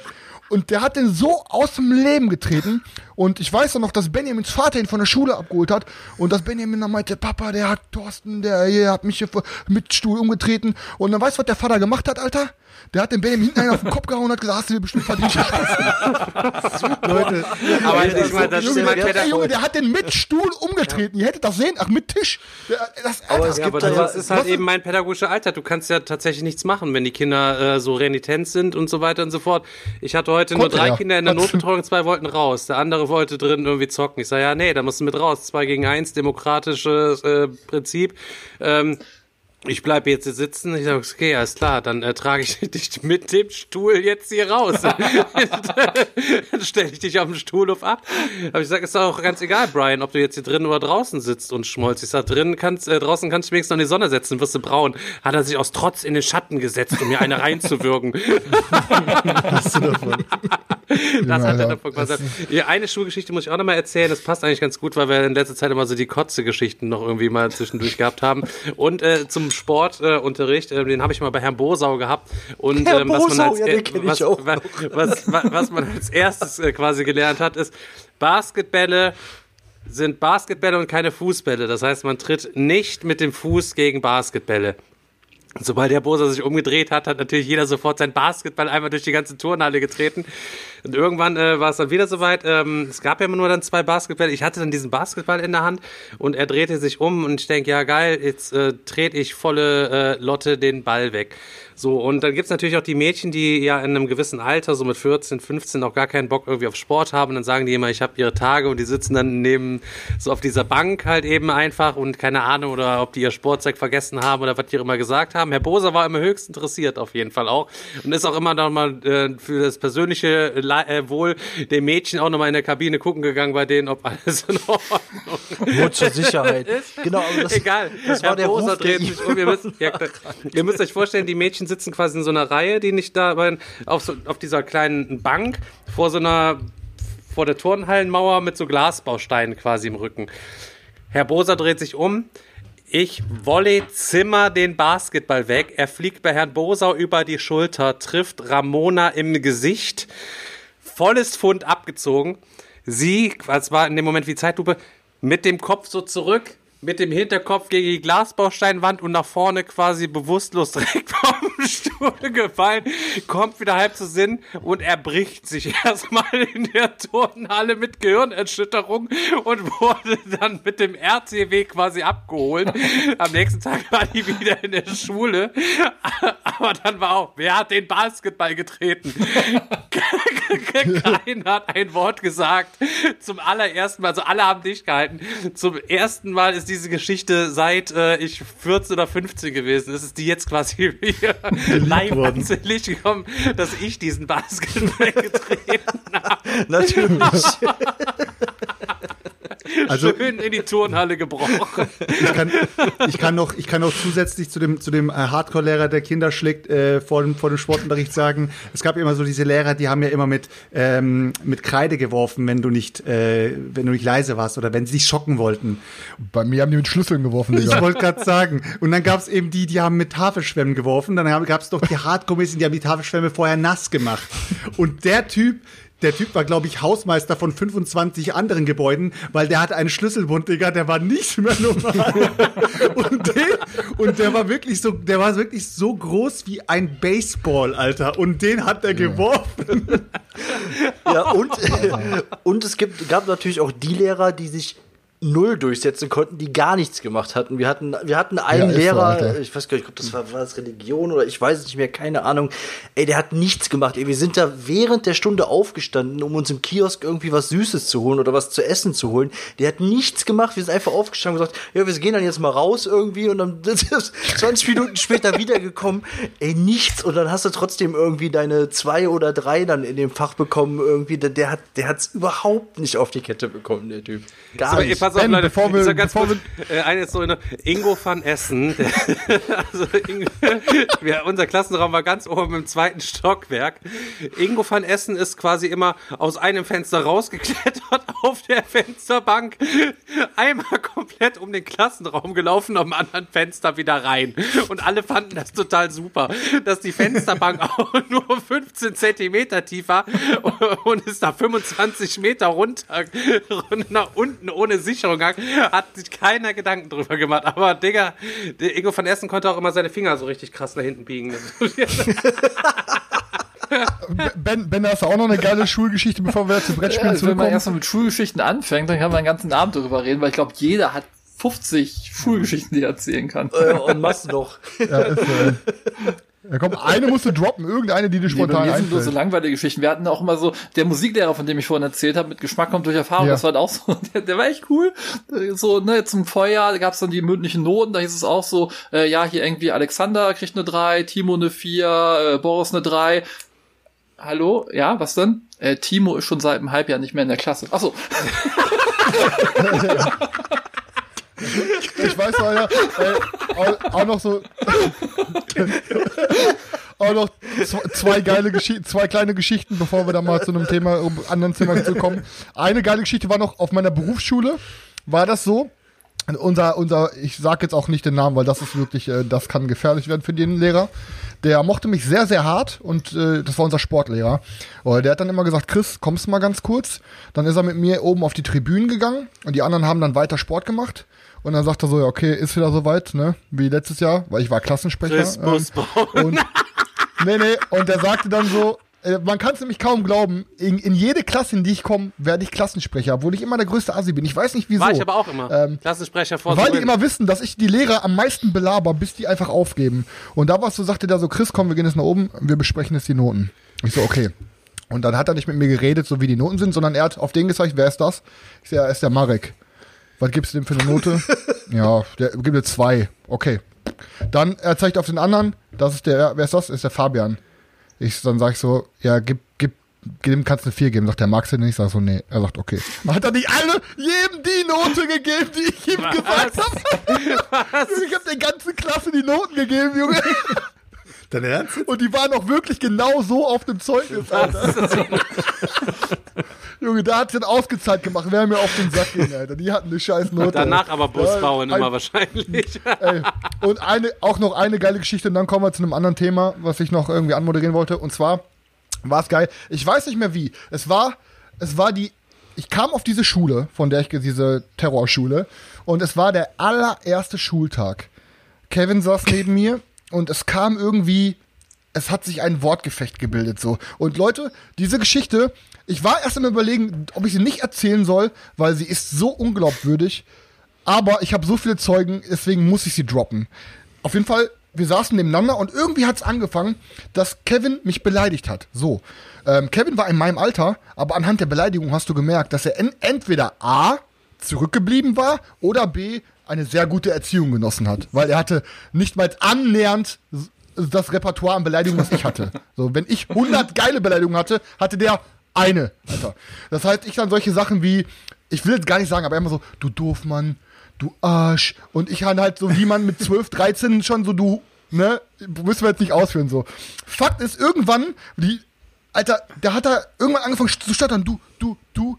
Und jetzt, er droppt, wirklich, Jungs, sowas kann man sich nicht ausdenken. Er sagt, du Apfelsirup. alle in der Klasse, alle in der Klasse gucken sich an, sagen, also alle sind so stehen geblieben, weil keiner wusste, jetzt sollen wir jetzt lachen. Ist der, Mic Drop, ob Mann, das ist Mic Drop. Alter, Alter, nein, ohne Scheiß, er sagt Apfelsirup und auf einmal Ruhe und alle kriegen Lachkrampf.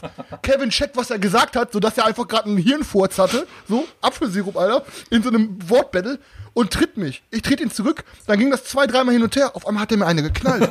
Ich bin aufgestanden, hab Kevin so genommen und wie beim Wrestling habe ich mit dem so einen Flip gemacht und dann ist er halt hingeflogen und ähm, wie so bei so einem da James Ryan oder so, als der so ein, einer, der einen Beindurchschutz hatte, ist der heulend aus der Klasse rausgerobbt, ne, steht an der Tür auf und schreit so, ich hasse euch alle, Bob, knallt die Tür zu, alle ruhig, keiner so, wow, macht die Tür wieder auf, außer Herr Schuh, und knallt die Tür wieder zu. Ach, der, der Lehrer war noch Und im Raum, nach oder was? dem ersten Tag hatte ich eine Klassenkonferenz. Nach dem allerersten Tag hatte ich eine Der Klassenkonferenz. Jetzt wisst ihr, warum es bei mir halt nicht geklappt hat so schnell. Alter, ne? Egal. Leute, kommen wir mal ein bisschen wieder zurück, dass der Ben sich auch mal ein bisschen heimisch fühlt, weil, ähm, ja, der Ben ist auch ein bisschen mehr mit Brettspielen zu Hause. Ich wollte mal über ein Thema, Als in der Schule, ja. ich, äh, ich wollte mal über äh, ein Thema quatschen, wo der Ben auch ein Video zu rausgehauen hat. Ich glaube gestern oder vorgestern oder so. Und zwar über die ähm, Boardgame Geek Golden Geek Awards heißen die, glaube ich.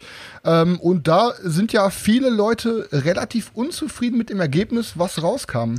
Weil unter anderem irgendwie gefühlt in jedem einzelnen, in jeder einzelnen Voting-Kategorie unter anderem ähm, Flügelschlag dabei Das ist ja noch war. harmlos. Das wird in zwei Und, Jahren ähm, schlimmer. ja. Ähm, ja, Ben, erzähl du doch mal kurz deinen deinen groben Gedanken, bevor wir dazu mit einsteigen, weil du hast ja eh schon ein bisschen besser vorbereitet zum Thema. Was ist dein Gedanke zu den Golden Geek Awards und wie kommt das so zustande, dass wirklich das Ergebnis dabei rumkam und wie aussagekräftig ist das? Ich denke, du hast mein Video geguckt. Ja, ich hab's nicht ganz Wir geguckt, natürlich Mann. alle Ich hab mal reingeguckt. Also, Au vorher. außerdem haben unsere Zuhörer ja nicht dein Video geguckt. Du weißt ja, die Ne, Zuschauer, die Privatler. bei Meeple Porn zuhören und beim wieder zugucken, das ist ja quasi so ein bisschen, ähm, ich sag mal so, wenn du die Kaffeemaschine bist äh, mit deinen Zuschauern, ist, sind wir quasi unten so diese Tropfschale, weißt du, diese, wo, diese, wo, dieser, wo dieser abgefuckte Ranz sich unten sammelt, wo du dann einfach irgendwann oben diese Schimmelschicht quasi so als haarigen Lappen einfach so rausnimmst, musst du denken. Und die haben natürlich dann dein Video nicht geguckt. Die verstehen ja auch nie, was du sagst. Ja, der Flügelschlag, ne, es ist ja einfach, äh, Board Game Geek Awards sind ja mittlerweile ein reiner Popularitätspreis. Und habe ich auch in meinem Video gesagt, ich habe vor ein paar Jahren auch mal am Ende des Jahres oder Anfang des Jahres auch mal auf Board Game Geek gefragt, was waren so eure Top 10 des Jahres, wo dann auch irgendwie fast alle Leute geschrieben haben, ja, ich habe gerade mal drei Spiele aus dem Jahr gespielt, ich kann da gar keine Top 10 machen. Ähm, ich meine, das haben nun mal super viele Leute gespielt, darum vote man dafür und das ist dann natürlich klar. Aber es ist natürlich schade, weil, ne, eigentlich ist es ein schöner, vielfältiger Preis und äh, ja, ist halt ein bisschen wie die Herr der Ringe. Bei als damals Herr der Ringe, die Oscar-Verleihung habe ich ja live gesehen, als der Preis für den besten Dokumentarfilm verliehen wurde, hat er nur gesagt, danke Herr der Ringe, dass du hier nicht nominiert warst. Aber das hast du. Das Ding ist halt, ich, langsam frage ich mich halt wirklich, wie repräsentativ sind gewisse ähm, Spielepreise noch? Ich meine, weil ge- eigentlich müsste der Golden Geek Award ja der repräsentativste sein, weil er direkt von der Community Genau. ist. So. Die Leute beschweren sich teilweise bei dem Spiel des Jahres so, was sind denn da für Nominierte und was sind denn da für Nominierte und alle sagen hinterher, Alter, was sind das für Spiel des Jahrestitel? Dann kommt jetzt irgendwie, dann war halt, war halt damit der deutsche Spielpreis, wo man dann irgendwann mal wirklich gesehen hat, okay, wie viele Voting gab's halt überhaupt für gewisse Spiele? Das waren dann teilweise irgendwie 300 Votes oder so gefühlt für irgendein Spiel so, ne? Und dann irgendwie hast du dann wiederum den Golden Geek Award, wo dann die Leute auch wieder unzufrieden sind, weil die sagen, hey, das ist ja nur immer dasselbe Spiel Aber und so. war es beim Golden Aber Geek Award nicht so, dass, äh, sorry, ich unterbrechen muss, dass äh, man auch nur nominieren konnte, wenn man da diese Coins bezahlt hatte? Weil ähm, unsere Community hat ja auch versucht, den Meeple Porn Ja, ja. quasi zu, ähm, zu zu nominieren. Und da musst du ja schon diese 10 Coins haben. Das heißt, es ist ja schon so eine Sache, entweder shoppst du dir diese Coins, um diese Seite zu unterstützen oder was, oder du musst halt irgendwelches Zeug machen, Bilder hochladen, Rezensionen schreiben, damit du diese Coins quasi bekommst, äh, um, also es kann ja nicht jeder da mitvoten. Also wenn es darum geht, dann müsste der Deutsche Spielepreis tatsächlich ja der repräsentativste Preis sein, weil da kann ja jeder wirklich seine Top 10 abstimmen des Jahrgangs, alles was nicht in diesem Jahrgang Ja, drin was war, heißt wird denn quasi auch repräsentativ? Weil je mehr Leute an was teilnehmen, umso eher hast du doch den kleinsten gemeinsamen Nenner. Ja, der allen so ein bisschen gefällt und das, was mir halt super geil gefällt, ne, so KDM oder so, gefällt halt 90% der anderen Leute nicht. Und das, wo die sagen würden, so Lama ist ihr geilstes Spiel, okay, das gefällt allen, aber ne, also es ist ja immer nur, auch Boardgame die Top 100, ist ja auch, das sind alles gute Spiele, aber sind das jeweils immer alles so die Guides in ihrer Richtung? Da gibt's vielleicht noch manche Spezialspiele, ne, beim Wargame, habe ich auch Ich als Beispiel genommen. Wargame, das sind halt normale Brettspiele mit einem Kriegsthema, was du als normales Wargame kennst. Das findest du da in der Liste beim Boardgame Geek Award nicht. Das ist Ja, also ich meine, du hast es ja auch ganz gut gesagt in dem Video. Das ist ja auch bei, bei Flügelschlag eigentlich ganz klar. Äh, mit Abstand von den Spielen, die da vertreten waren, die meisten Reviews und die meisten äh, Plays, die da verzeichnet wurden. Und ähm, äh, so eine Riesenmasse von Leute hat einfach dieses Spiel und votet dann auch äh, dementsprechend. Und zack, hast du das in allen Kategorien auf dem ersten Platz. Also ist ja dann eigentlich Ja, ich nur mein, logisch, ne? Damals, als sowas wie Spiel des Jahres entstanden ist und so. Ich meine, wie viele gute Spiele gab's denn da im Jahr? 20 überhaupt? 30 vielleicht? Äh, Und Ja, heutzutage kommen halt 2000 Spiele raus. Da eigentlich ist gar ke- kein Spielepreis kann relevant sein, weil du wirst immer, egal was du für geile Kategorien findest, immer Leute finden, die sagen, nee, das ist total doof. Ich mag ganz andere Spiele. Das geht eigentlich wirklich ja nur so nach Spezialkategorien, nach Thema, dass du innerhalb dieser Kategorie, keine Ahnung, das beste Spiel nominieren kannst, aber auch das ist, da hilft eigentlich wirklich nur sein Lieblings, äh, Blogger, YouTuber gucken oder fünf davon, wo man weiß, die haben den eigenen Geschmack, was die halt toll finden. Und weil auch wenn Ja. ich jetzt einen Preis machen würde oder du oder der, der, das Prädikat von Wir Hunter machen Kron oder was auch immer, das sind ja auch alles nur Einzelmeinungen, die auch halt sagen, ja, Ja, das ja. findet der geil, aber ich könnte ja auch jetzt sagen, ich mache jetzt immer das goldene Siegel auf die super geilen Spiele, die ich toll finde. Äh, guck dir meinen Top 100 an. Dann weißt du, welche Spiele alle das goldene Siegel bekommen, weil es sind alle Spiele, die ich toll finde. Und das hilft ja jetzt, das sagt ja auch objektiv gesehen nichts aus. Und das ist bei Spielepreisen, finde ich, ja, ne?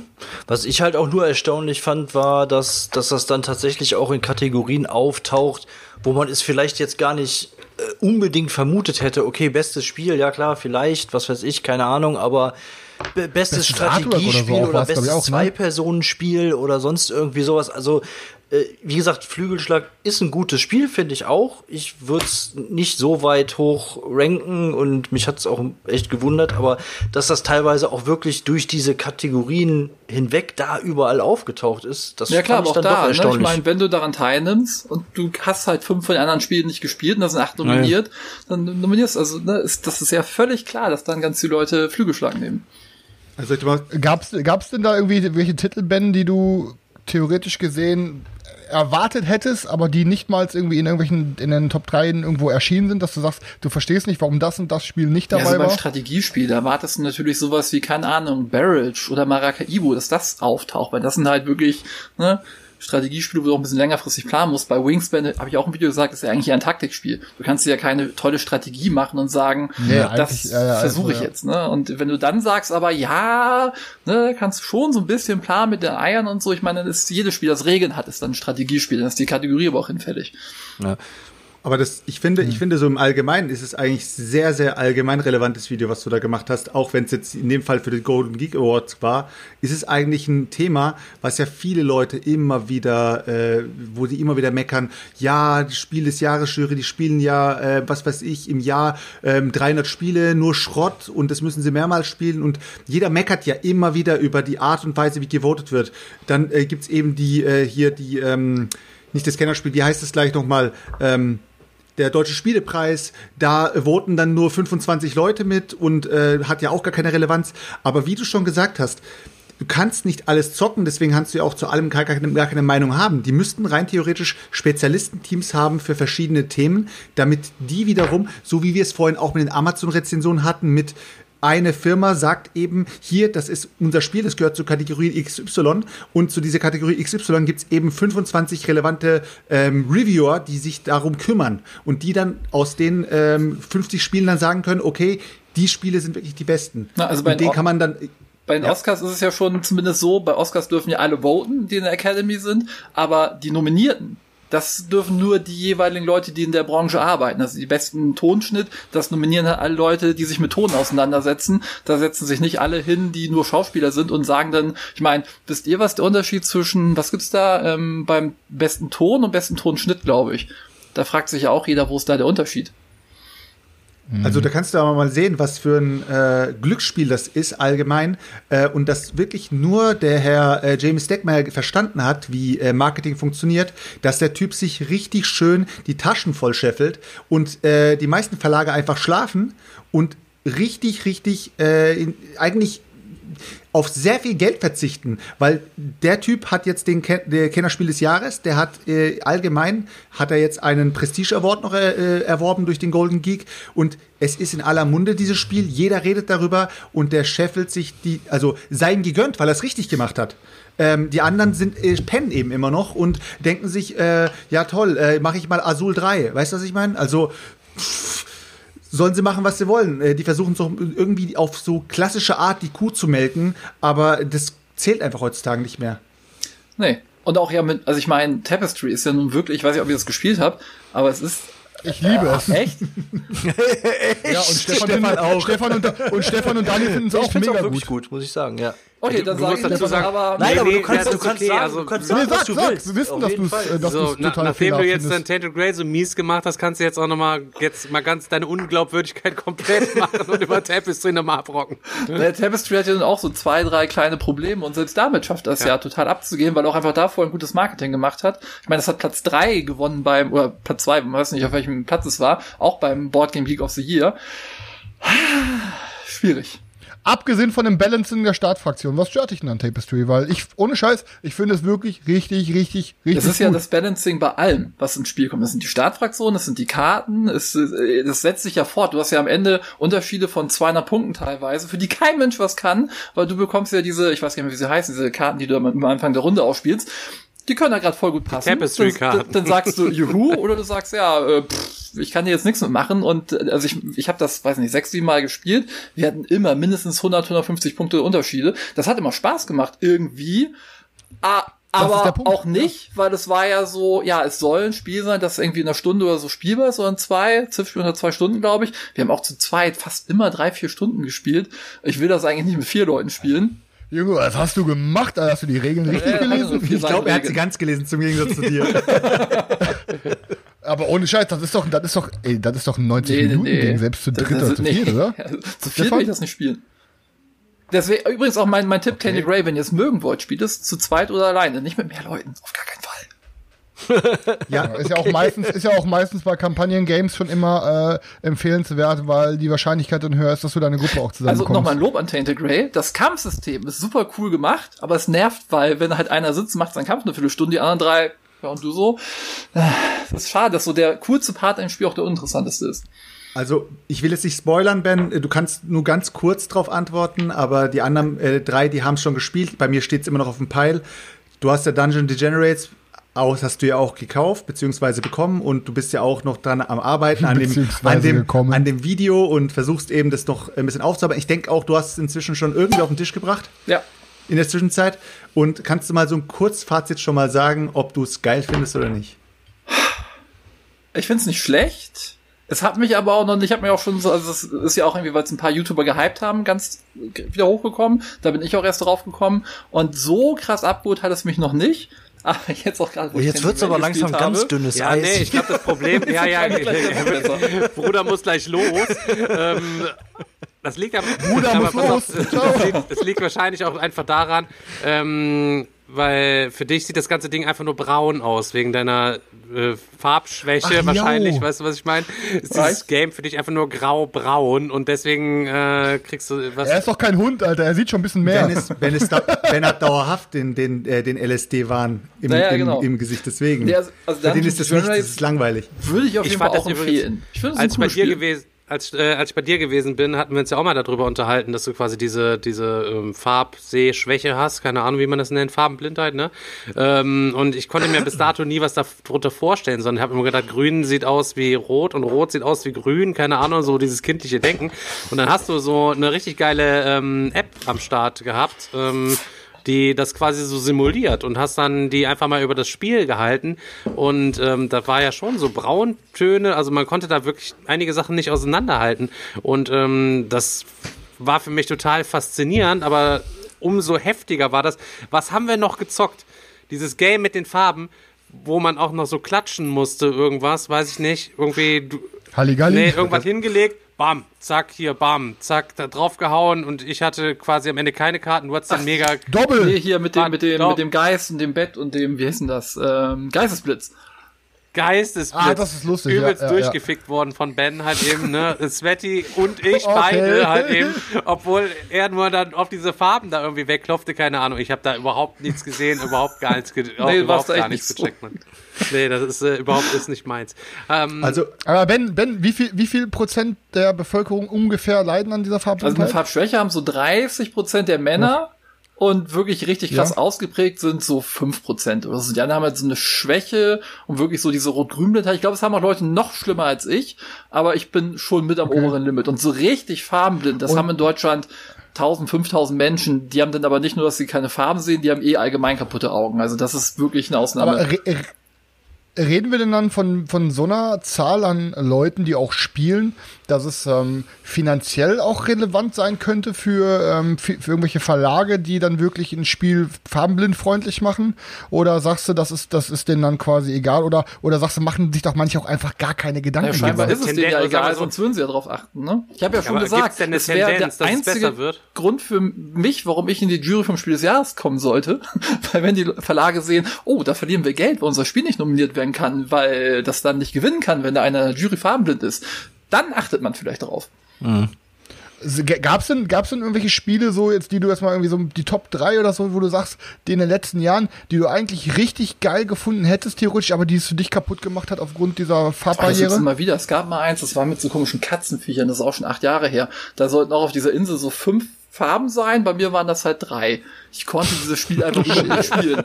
Oder Sagrada. Wie gesagt, Sagrada habe ich sechs, sieben Partien gespielt offline und es war immer so, welche Farbe hat der Würfel? Kann ich das Du darfst daneben den grauen legen? Würfel nicht in den Geht das? grauen Würfel Ich habe halt, ich hab das immer gewonnen, das Spiel. Ich habe es nicht einmal verloren, aber es war für meinen Mitspieler, glaube ich, super, super, super nervig.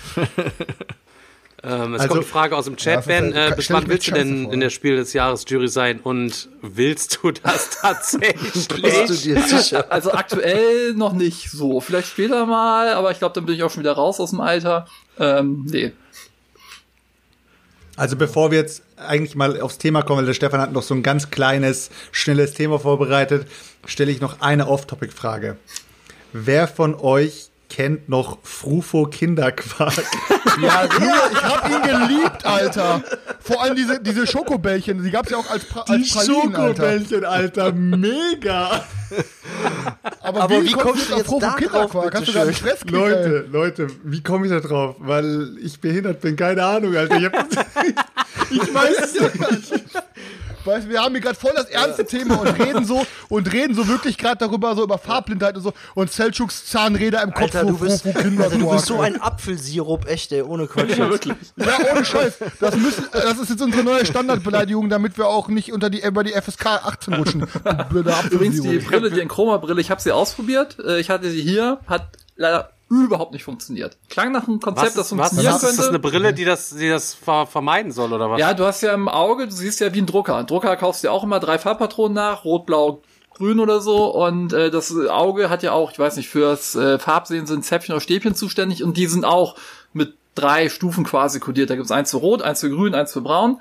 Ähm, für blau und die rot und grün, die sind bei mir halt ein bisschen, die liegen zu eng zusammen, dass ich das quasi nicht auseinanderhalten kann. Und diese Brille soll so einen Filter dazwischen machen, dass du quasi mehr Kontrast hast und das wieder auseinanderhalten kannst und dann halt auch wieder Farben wahrnehmen kannst. Und ja, Ich habe mir da viele Reaction-Videos im Internet angeguckt und da ich das ja kenne als Betroffener, klangen die für mich auch sehr glaubwürdig. Und es gibt natürlich auch Leute, bei denen klappt das nicht. Bei mir hat es halt leider überhaupt nicht geklappt. Ich habe halt Hm. die Leute ein bisschen brauner gesehen, wie das durch eine normale Sonnenbrille auch der Fall ist. Aber Hm. es hat leider keinen Effekt gehabt. Ich habe mich da schon so ein bisschen drauf gefreut, so Gott, die jetzt aufsehen und dann so alles bunte, farbentechnisch sehen, aber war auch Kann, nicht. ist sowas operabel eigentlich? Bitte? Ist sowas operabel? Kann man also Farbenblindheit operieren? Nee, das ist ja, also es wenn dann nur mit Gentherapie, das ist ja, ne, deswegen haben Frauen das auch nicht, weil das liegt ja auf dem äh, X-Chromosom und äh, Frauen können das deswegen halt ausgleichen, deswegen gibt's halt super selten, dass Frauen farbenblind sind. Und also, ne, ich habe das auch von meinem Opa, meine Mutter hatte das nicht. Die ich haben hab ja auch sonst wieder- gute Talente, Frauen an sich. gute, viel, aber guck mal, weißt du, Ben, viele Qualitäten. Du, ben, du sagst, du sagtest ja, Ben, dass ähm, diese, dass die ähm, diese Krankheit oder Behinderung, wie man es auch immer nennt, dass die halt sehr stark variiert. Oder gibt's denn da so ein, so ein grobes Rezept, dass du sagst, irgendwie mit diesen und diesen Fehlern würden ähm, Verlage es fast allen einfacher machen? Oder ist, oder sagst du, diese Krankheit hat zu viele verschiedene Stufen, dass es da ein Rezept gibt? Naja, Symbole und Muster. Ne, guck dir mal, hast du mal äh, Coloretto gespielt? Coloretto, da sagt ja. Ja. schon der Name, ich bin nicht für Farbenblinde geeignet. Das macht das am besten. Da hat jede Karte, ich meine Push, ne? Push ist ja auch ganz ein kleines Hype-Spiel. Da kann, habt ihr mal, wer mein Video gesehen hat, ich habe da auch ständig die gleichen Farben aufeinander gelegt, obwohl man das nicht darf. Die Karten sehen alle gleich aus. Bei Coloretto haben die alle einen anderen Hintergrund, ein anderes Muster. Äh, das kannst du halt super easy auseinanderhalten und das geht auch bei, bei dem Würfel, der dabei ist da sind halt auf jeder Seite ist immer das gleiche Symbol drauf. Warum haben sie nicht einfach auf jede Würfelseite ein anderes Symbol gemacht, das sie auch auf die Karten gedruckt hätten? Dann wird's gehen. Bei Reaktionsspielen ist es tatsächlich schwierig, weil du bist über die Farbkodierung immer schneller, als wenn du noch die Symbole erstmal umsetzen musst. Aber das ist bei vielen Sachen eigentlich kein Problem. Oder du nimmst einfach Aber- schwarz, weiß, blau, gelb als Farbe. Aber man sieht ja auch, ohne Scheiß, man sieht ja auch, es muss ich ja, da haben wir letztes Mal auch drüber geredet, da wäre mal dein Gedankengang dazu recht interessant. Da sieht man teilweise, wie doof sich gewisse Verlage anstellen, wenn die dann zum Beispiel, die packen vier Spielerfarben in den Karton. Viermal Spielermaterial. Eins ist gelb, eins ist orange, eins ist hellrot, eins ist dunkelrot. Die liegen auf dem Brett und du sagst so, Alter, welcher Cube ist denn das jetzt nochmal? Und dann denkt man sich, es werden Spiele so viel geplaytestet und es geht durch so viele Hände und Redaktionen und Leute, die irgendwas zu sagen haben. Wieso schleichen sich solche krassen Fehler? Ich meine, das ist jetzt noch ein viel, viel weitgreifenderer Fehler als ähm, Leuten, die eine die Farbschwäche haben irgendwie. Also Das ist ja quasi, das ist ja da für jeden. Ja, ich hatte letztens aus. sogar das, das beste Beispiel, Ben, ich weiß nicht, ob du es gespielt hast, Carpe Diem. Ja. Ähm, ist ja eigentlich wirklich, fand ich, ein gutes Spiel. Ähm, also vom, vom Kernmechanismus äh, auf jeden Fall interessant, aber von der Optik her und vom Layout her, da sind einfach Sachen bei, die kannst du nicht unterscheiden. Und die liegen dann da auf dem Brett und du denkst dir so, okay, was ist jetzt das? Was ist jetzt das? Dabei hätte man das mit ganz einfachen, simplen Mitteln äh, besser machen können. Und das verstehe ich dann einfach nicht, wie ein Verlag sowas durchwinkt. Weil das muss man, das sieht man ja. Du pöppelst die Dinger aus und denkst dir so, Alter, was ist das? Was ist das für eine Scheiße? Das, das, das verstehe ich dann einfach nicht. Ja, ich verstehe es auch nicht, weil das ist so einfach. Ich meine, gut, Grafikern kann man da selten Vorwürfe machen, weil Grafiker sind erstmal nicht farbenblind, sonst wären sie meistens keine Grafiker. Aber ich habe tatsächlich bei, ich glaube bei Splendor war das auch ein bisschen problematisch. Da habe ich dann einfach mal den französischen Grafiker angeschrieben, habe gefragt, ey Junge, warum machst du das so? Gib doch auf farbenblind, achtest du nicht drauf? Er ist doch schon, ihm ist das bewusst. Der Verlag wollte das aber so. Wo ich mir auch denke, nee. Naja. Aber es Also gibt ja Stand- viele Verlage, halt wo nicht gerade die schlauesten Leute dann dahinter sitzen und irgendwelche Ja, Entscheidungen ich meine, du denkst wieder natürlich böse, weil du keine Rezensionsexemplare bekommen hast. Chris, was ist denn los mit den Rezensionsexemplaren? Du bist doch derjenige, der in letzter Zeit überall alle anschreibt und immer noch nachhaltig gekränkt ist, dass Feuerland dir nichts gegeben hat, weil du mit dem Digger hier Weil kollaborierst. du mich mit in den Sumpf Aber das gezogen ist ja auch hast. so eine Sache, die meisten äh, denken da ja auch. Das ist einem ja auch so ein Problem, das ist einem gar nicht so ständig bewusst. Das habe ich ja hier auch oftmals, dass Leute hier sitzen mit mir am Spieletisch und fragen, was machst du da gerade? Ach so, ja. Vergessen halt auch diese Farbenblindheit natürlich, weil dich betrifft es nicht und hast es nicht so präsent. Das sind halt auch Leute, die kenne ich schon seit zehn Jahren teilweise, äh, die wissen das auch, aber in dem Moment vergisst man das natürlich wieder. Also die Standardfarben äh, würdest du jetzt, also die Standardfarben sozusagen Rot, Blau, Gelb und Grün, wenn die jetzt in der Schachtel drin wären, so ein standardmäßiges Mensch ärgere dich nicht, wäre jetzt für dich möglich zu sehen? Ja, Rot und Oder Grün nicht? ist halt, ähm, das kommt immer ganz drauf an. Es gibt manche, manche Farbtöne, also es kommt immer sehr auf den Kontrast an. Die, wenn die halt so richtig poppig sind, dann geht das. Ja, genau. Aber wenn nicht, also Rot und Grün ist schon mal eine Sache, das heißt nicht ohne Grund Rot-Grün-Blindheit, äh, ist halt nicht so praktisch. Ja, weil Weil ich habe jetzt, wo ich das Glenmore hier, äh, Glenmore 2 ausgepackt habe, habe ich mir auch gedacht, warum haben die jetzt zum Beispiel lila genommen? Mhm. Wieso ist jetzt lila in der Schachtel? Ist es jetzt was mit Farbblindheit? Ja, lila Also, ist ja ähm, blau mit rot und ich sehe halt rot nicht so gut. Deswegen kann ich auch oftmals, äh, wenn, wenn wir spielen, da gibt's lila und blau, dann ist es, sage ich da halt immer blau zu, weil für mich ist es halt so eher bläulich und ich nehme das Rote da drin gar nicht so wahr. Okay. Ähm, ich habe ich hab mal noch irgendwie eine le- leicht andere Frage, aber da interessiert mich auch mal ein bisschen deine Sicht drauf. Wir hatten da auch schon mal grob drüber geredet, aber du hast ja, da du wirklich teilweise auch ein bisschen deeper in der Szene bist und auch länger schon in der Materie, vielleicht eine ähm, etwas weitgreifendere Meinung zu. Und zwar, ähm, und ich rede jetzt auch wirklich nicht nur, wirklich jetzt nicht von Stefan oder einem von uns, sondern ich habe das auch schon bei vielen anderen Leuten mitbekommen.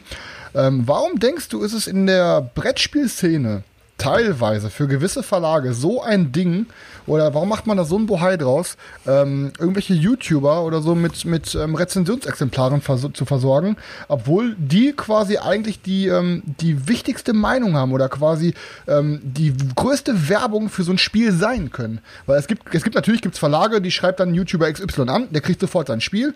Es gibt Verlage, die, ähm, die sind da ganz, ganz anders. Die sagen dann vielleicht, ich kann dir 10% Rabatt geben oder so. Und wir reden aber teilweise von einem, von einem Spiel, was irgendwie 30 Euro im Laden kostet, bei einem Produktionspreis von, lass es jetzt mal 10 Euro hat. Ähm, und dass dann Verlage trotzdem so knauserig sind, obwohl ähm, diese YouTuber dann sich da quasi hinsetzen, äh, ein Video dafür machen würden, dann irgendwie, was weiß ich, das Video in zwei, drei Stunden aufnehmen, dann nochmal zwei Stunden Schneiderarbeit haben und quasi eine kostenlo kostenlose Werbung ähm, für so ein Spiel machen. Warum gibt's immer noch Verlage, die sind da so knauserig, obwohl dann solche Firmen, beispielsweise wie Hilti oder Bosch, wenn du jetzt einen kleinen YouTube-Kanal hast und sagst, ich würde gerne diese Hilti testen und bla bla bla, und die dann sofort einen Akkubohrer für 500 Euro schicken, aber Verlage scheißen sich teilweise bei einem Brettspiel für 15, 20 Euro ein. Wie denkst du, wieso kommt das? Und denkst du, das wird sich in der Zukunft ein bisschen ändern? Also bei diesen größeren Firmen, die halt auch andere Sachen machen. Ich meine, die haben natürlich ganz andere finanzielle Kapazitäten. Ne, Brettspielverlage sind ja doch immer, auch wenn die gut Kohle machen, ich glaube nicht, dass die da alle irgendwie Millionäre sind. Wenn sich Leute manchmal so aufregen, so, oh, das Spiel ist so teuer, kostet 10 Euro zu viel, die wollen sich nur bereichern, ja, dann verdienen die halt ein bisschen mehr da dran. Äh, aber das, also, es gibt in der Brettspielszene, glaube ich, wenig Millionäre. Ähm, außer vielleicht Klaus Teuber, der da ein bisschen mehr mitgemacht hat. Und ähm, ja, ist glaube ich auch so eine Sache. Viele Verlage sind natürlich auch noch eher ein bisschen kleiner. Selbst Feuerland ist ja nach wie vor noch ein, kein Riesenverlag und auch Schwerkraft. Die machen schon viel, die haben auch natürlich sich krass gesteigert, aber das kannst du halt nicht mit mit so einem Hasbro oder so vergleichen. Dementsprechend müssen die auch nochmal anders gucken, wenn da natürlich jeder ankommt und sagt, äh, hier, ich habe einen YouTube-Kanal, ich habe mal fünf Rezensionen geschrieben, äh, gib mir mal ein Rezensionsexemplar, dann geben die bald nur noch Rezensionsexemplare raus. Das ist ja auch so, also meine persönliche Erfahrung, ich habe den Weg ja jetzt auch durchgemacht, je größer du wirst natürlich und umso ne, größer deine Reichweite ist, umso leichter kommst du, klappt das halt, wenn die Leute halt auch noch sehen, okay, da ist eben auch noch ein bisschen was dahinter. Und was auch noch dazu kommt, ist ja auch, uns gucken natürlich auch dich und alle so YouTuber gucken ja in der Regel oftmals Leute, die sich mit Spielen auch schon auskennen. Die wollen dann einfach nur noch mal vielleicht irgendwie sich informieren über Dinge, die sie vielleicht jetzt auf dem Schirm haben, aber viele gucken ja auch, auch so Top Ten Listen. Top Ten Listen werden ja oftmals nur geguckt, um die eigene Meinung zu bestätigen. Nicht, weil du irgendwas Neues, irgendwas Ja, Neues kennst, weil du die meisten YouTuber, oder YouTube-Gucker kennen sich halt schon aus. Dementsprechend kann man jetzt natürlich sagen, okay, ne, wenn es jetzt so, wenn du die 20 bekanntesten deutschen YouTuber nimmst und sagst, was die zu so einem Spiel sagen, ist wichtig, ja, aber wenn dann so ein Video 5000 Leute gucken, 4000 Leute wussten eigentlich schon vorher was über das Spiel und wir sind halt so in unserer Brettspielblase natürlich irgendwie da und informieren da schon so ein bisschen die Leute, die sich eh auskennen, du hast nur so verschiedene Meinungen, die so einen Anreiz geben. Noch wichtiger, das hatten wir auch, als wir auf der BerlinCon hatten wir auch so ein Panel, wo auch der äh, Frank Heeren von, von äh, Feuerland dabei war und so.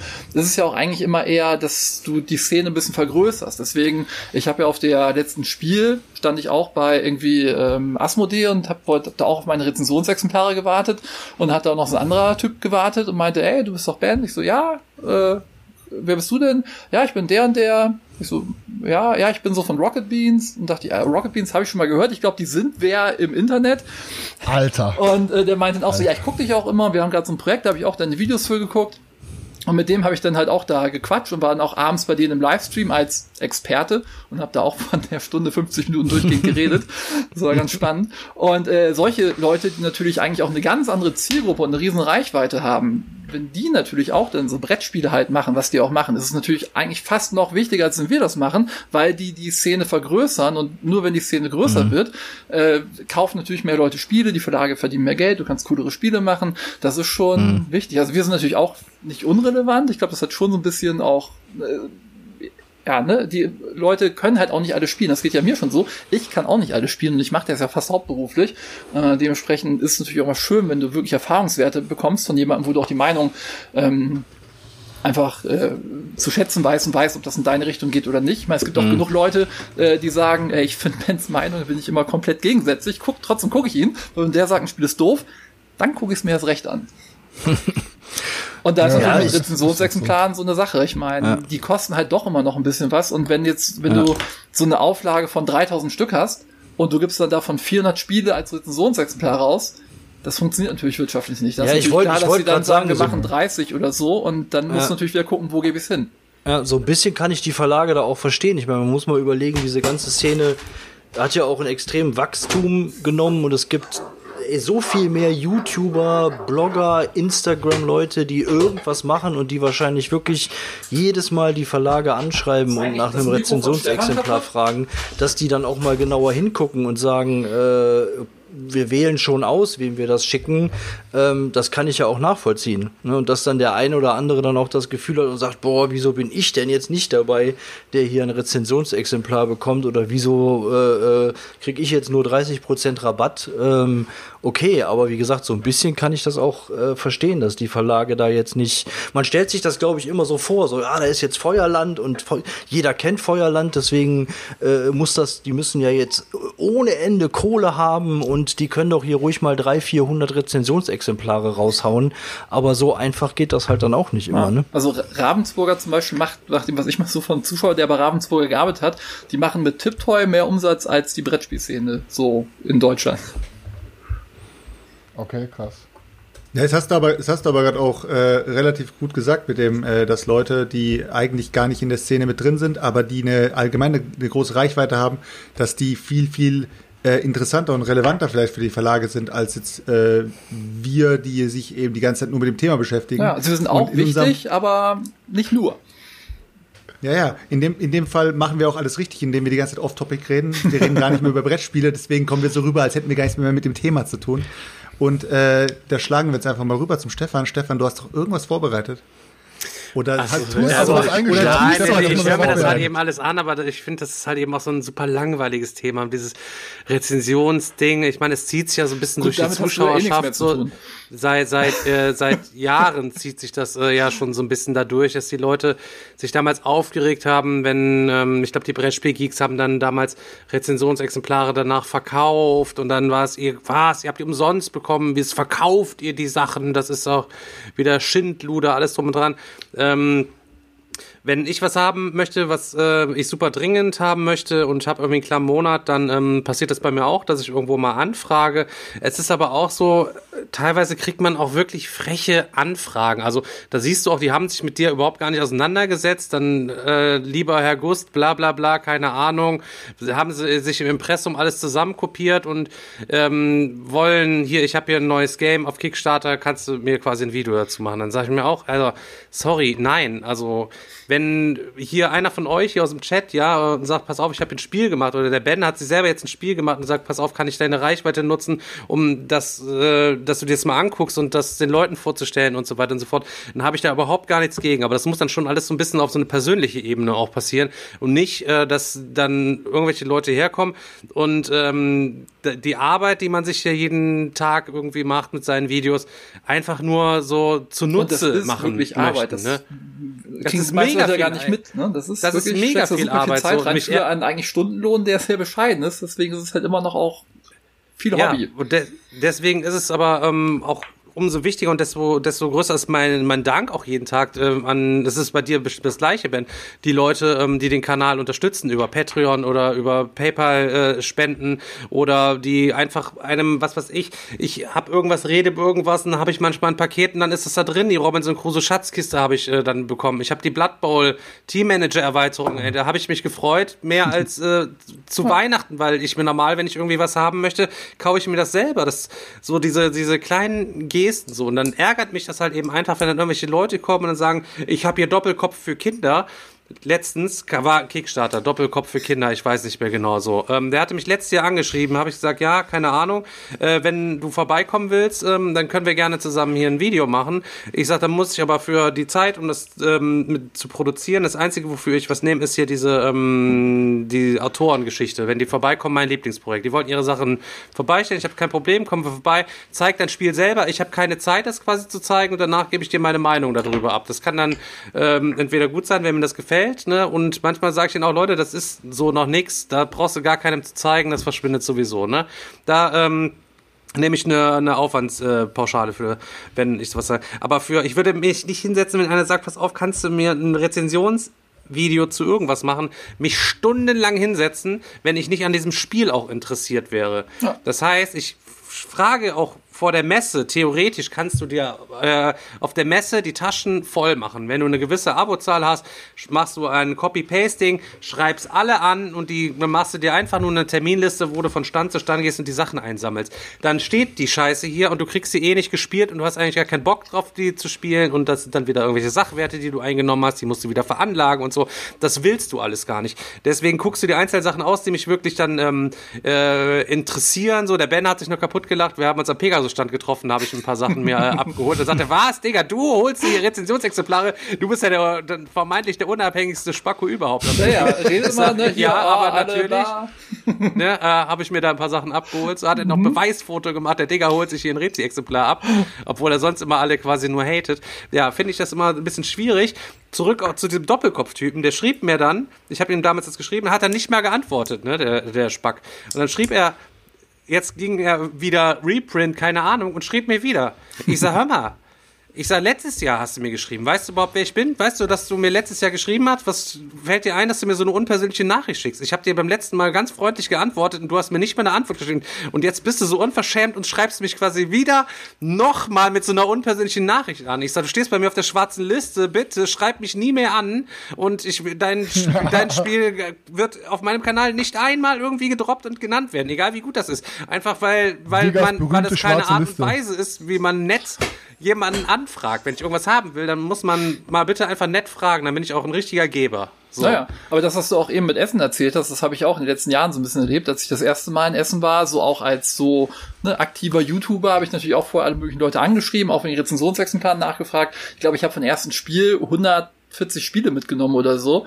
Das war halt viel zu viel und man ist ja auch immer so, man will, ich habe ja auch irgendwie, ich will alles spielen, ich will alles ausprobieren, alles kennenlernen, mhm. deswegen will man sich das ja alles holen stellt meistens danach fest, äh, das ist ja auch mal so diese klassische Geschichte. Du hast einen riesen Pile of Shame, klingt erstmal das geil, dann spielst du natürlich so die Highlights, ein paar Sachen nicht, dann vergehen ein, zwei, drei Monate, dann guckst du vorher mal auf Boardgame Geek, dann siehst du schon, ist nicht so geil, 5, hat eine schlechte 5. Anleitung, denkst, ach, ich hab's aber hier, ich hab's jetzt mitgenommen, ich muss es schon noch spielen. Das hat bei mir dazu geführt, dass ich von Jahr zu Jahr immer viel weniger Spiele aus Essen mitgenommen habe, Mhm. Weil du hast ne, auch, ich habe ja letztes Jahr vor der Spiel auch, glaube ich, 100 von den Neuheiten schon vorher gespielt. Das finde ich eh viel angenehmer, weil vorher hast du noch die Zeit, das alles zu spielen. Wenn jede Woche zwei, drei Spiele kommen, wenn du halt da auf einmal 100 Spiele von der Messe mitnimmst, dann bleibt natürlich vieles auf der, äh, ne, einfach über. Ja. Und äh, deswegen sollte man noch gezielter auswählen, weil auch von diesen großen Spielen, so, so hier so Cooper Island oder so, das will ich auch immer noch wieder auf den Tisch bringen, da auch mal ein Video zu machen. Aber da bist du ja auch zwei, drei, vier, fünf Abende mit beschäftigt. Das heißt, du schaffst von diesen großen Spielen, wenn du wirklich aktiv Leute hast, die mitspielen, ein, zwei pro Woche, wenn du davon natürlich 50 Stück von der Messe mitnimmst, ist kein Wunder, dass der Pile of Shame mhm. so hoch bleibt und du irgendwann sagst, okay, nach zwei Jahren, die Spiele gehen mal wieder weg. Und dann hast du mhm. natürlich auch ein schlechtes Gewissen, weil du hast dir ja mitgenommen, was dazu zu machen. Deswegen gab es auch mal diesen Live-Kanal, deswegen ich wenigstens sagen konnte, Leute, hier, ich habe live gespielt, die Leute können sich das Video angucken, ich habe mal mhm. gezockt drüber geredet. Das ist auch für mich so das, wo ich sage, da reicht das erstmal, weil dann habe ich so meinen Soll erfüllt und habe über das Spiel berichtet. Ich meine, so ein, so ein gezockt Video gucken sich meistens mehr Leute an als die Rezensionsvideos. Und wenn es mhm. halt noch irgendwie gut ist, oder ich zumindest sage, okay, es ist irgendwie so unfassbar schlecht, ich muss darüber berichten, äh, dann machst du da nochmal ein Video dazu. Aber ich bin da jetzt auch so, dass ich nicht sage, ich muss zu jedem so ein spezielles großes Video machen. Mhm. Da reicht auch ein ausführliches Gezockt, weil wenn ich da zehn Minuten über ein Spiel rede, oder ich mache beim Video ein 10 Minuten Fazit, kommt das Gleiche raus. Hast du denn ähm, noch diesen, diesen moralischen Aspekt, der also ganz am Anfang der Sendung hast du mal gesagt, so, ja, ich habe noch so einen riesen Berg Rezensionsexemplare äh, beziehungsweise Spiele auf meinen Pile of Shame, hast du gesagt. Ich habe ne, nicht Rezensionsexemplare, ich habe so viele Pile, äh, Spiele auf meinem Pile of Shame, die muss ich noch zeigen. Ist das tatsächlich so, wenn du dich für irgendwas interessierst und du bekommst das, nimmst es ein Essen mit, machst du dann auf jeden Fall was dazu? Also ich die Ambition hat man ja am Anfang irgendwie so ein bisschen, ich habe was bekommen, dass man in dieser Verpflichtung ist. Mir ist das ja mittlerweile komplett scheißegal. Wenn die Leute mir was da aufschwatzen wollen, dann gucke ich mir es an. Wenn es interessant ist, sage ich, ja, pass auf, ich gucke mir das an. Im Loot wird sicher zu sehen sein. Ob ich das jemals spiele, also ich mache da überhaupt keine Versprechungen mehr, weil ich hatte damals irgendwie 100 Abonnenten, da hab ich, bin ich irgendwie angeschrieben worden. Ähm, vielleicht auch ganz witzig so, euer erstes Rezensionsexemplar von euch allen. Ich weiß gar nicht, ähm, wer da. Ja, Dan, hast du schon mal eins äh, dir gegönnt? Äh, ja, nee, jetzt, du, nicht, jetzt nicht für mich, aber wir waren ja damals äh, zusammen auf der Messe, wo du ja gerade mal so ein paar hundert Abonnenten hattest und dann sind wir ja da rumgelaufen und haben trotzdem, obwohl du im Grunde noch keine Reichweite hattest, ja doch einiges an Spielen eingesammelt und am nächsten Tag war ich ja irgendwie noch mal da und bin dann da ja auch noch mal rumgerannt, hab dann auch noch ein paar Spiele. Ähm, aber jetzt, äh, jetzt so für mich oder jetzt als Meeple Porn oder so, das auf jeden Fall nicht, nee. Das äh, ist nämlich auch noch so ein, ist ja auch schon so, so ein Glory Moment, ja, weil wo du hast dann da deine 150 Abonnenten, auf einmal kriegst du irgendwie ein Spiel umsonst und sagst, ja, kannst du das irgendwie zeigen. So, und dann hatte ich mal äh, so eine Frau, ähm, die hat ich weiß gar nicht, wie das Spiel noch hieß. So, da hatte ich gesagt, ja, okay. Und dann bist du ja, denkst du, in, so in dieser moralischen Verpflichtung, ja, ich muss da jetzt auch was zu machen. Ich hatte aber gar keinen Bock, da was zu machen. So, hatte mir das aber auflabern lassen. Ey, und dann fragte die jede Woche zweimal, wann kommt denn ein Video? Wann kommt denn ein Video? Irgendwann habe ich dann nur geschrieben, check es, es kommt kein Video mehr und ich werde dein Spiel einfach verschenken.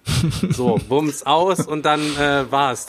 Das hatte ich mit, mit, mit Mini Diver City. Das haben wir irgendwie vor drei Jahren, da in dem Hotel, wo ich immer in Essen penne. Da sind auch immer die von der Spieloffensive und die habe ich dann da irgendwie oben im Partyraum gefunden und dann haben wir mit denen auch ein paar Spiele gespielt und auch dieses Mini Diver City. Es mag an der Uhrzeit gelesen haben, vielleicht war es nicht so schlecht, wie wir es fanden. Ich fand es aber eines der grottigsten, schlechtesten Spiele, die ich jemals gespielt gespielt habe. Ich habe Schlechter als Mint Condition. Äh, das habe ich nicht gespielt. Das lasse ich Mint.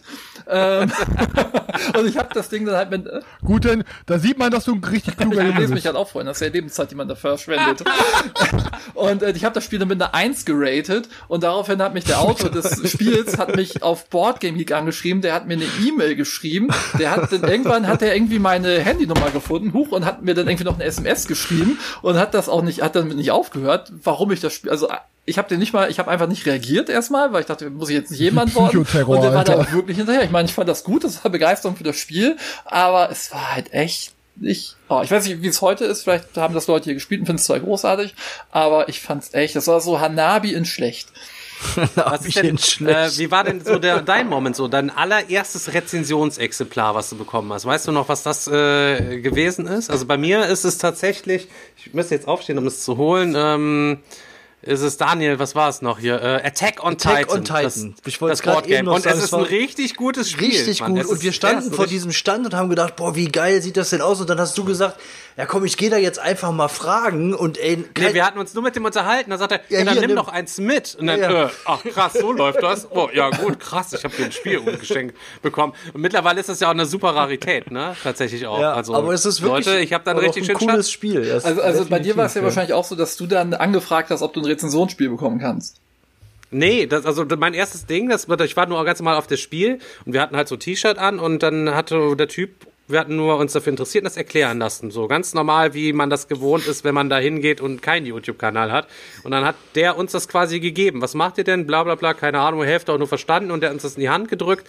Äh, war auch ein, äh, irgendein ein Engländer oder, oder Ausländer, weiß ich nicht. Und äh, das Game war nee, aber auf Engländer Deutsch halt das, eben. Ja. Ein Engländer, aber das Game ist komplett auf Deutsch halt eben. Ah. Dann, ja, nimm, bam, hat das gegeben. So. Also für, für mein, ich, ich, weiß nicht mehr genau, was mein erstes Rezensionsexemplar war. Es kann sein, dass es entweder ein Spiel bei Amazon war, damals aus dem Weinprogramm aber mich hat tatsächlich ein Verlag ange, also es äh, hat ich habe dann ja ne, Rezensionen auf Amazon geschrieben und dann vielleicht auch irgendwann schon mit Videos, ich weiß gar nicht mehr, wann das genau war. Äh, auf jeden Fall bin ich ja auch hier viel in der Spieleburg und jemand, der bei Ravensburger arbeitet, der hat auch früher mal hier in der Spieleburg gearbeitet und der hat dann irgendwann bei Arne hier in der Spieleburg angerufen und gefragt, sag mal Arne, kennst du so einen Benjamin T. aus Göttingen, der bei Amazon immer Rezensionen schreibt? Also ja, der wohnt hier quasi, klar kenne ich den. Äh, ja, mach doch mal einen Kontakt, äh, das finden wir ganz toll, was der macht, den würden wir gerne was schicken.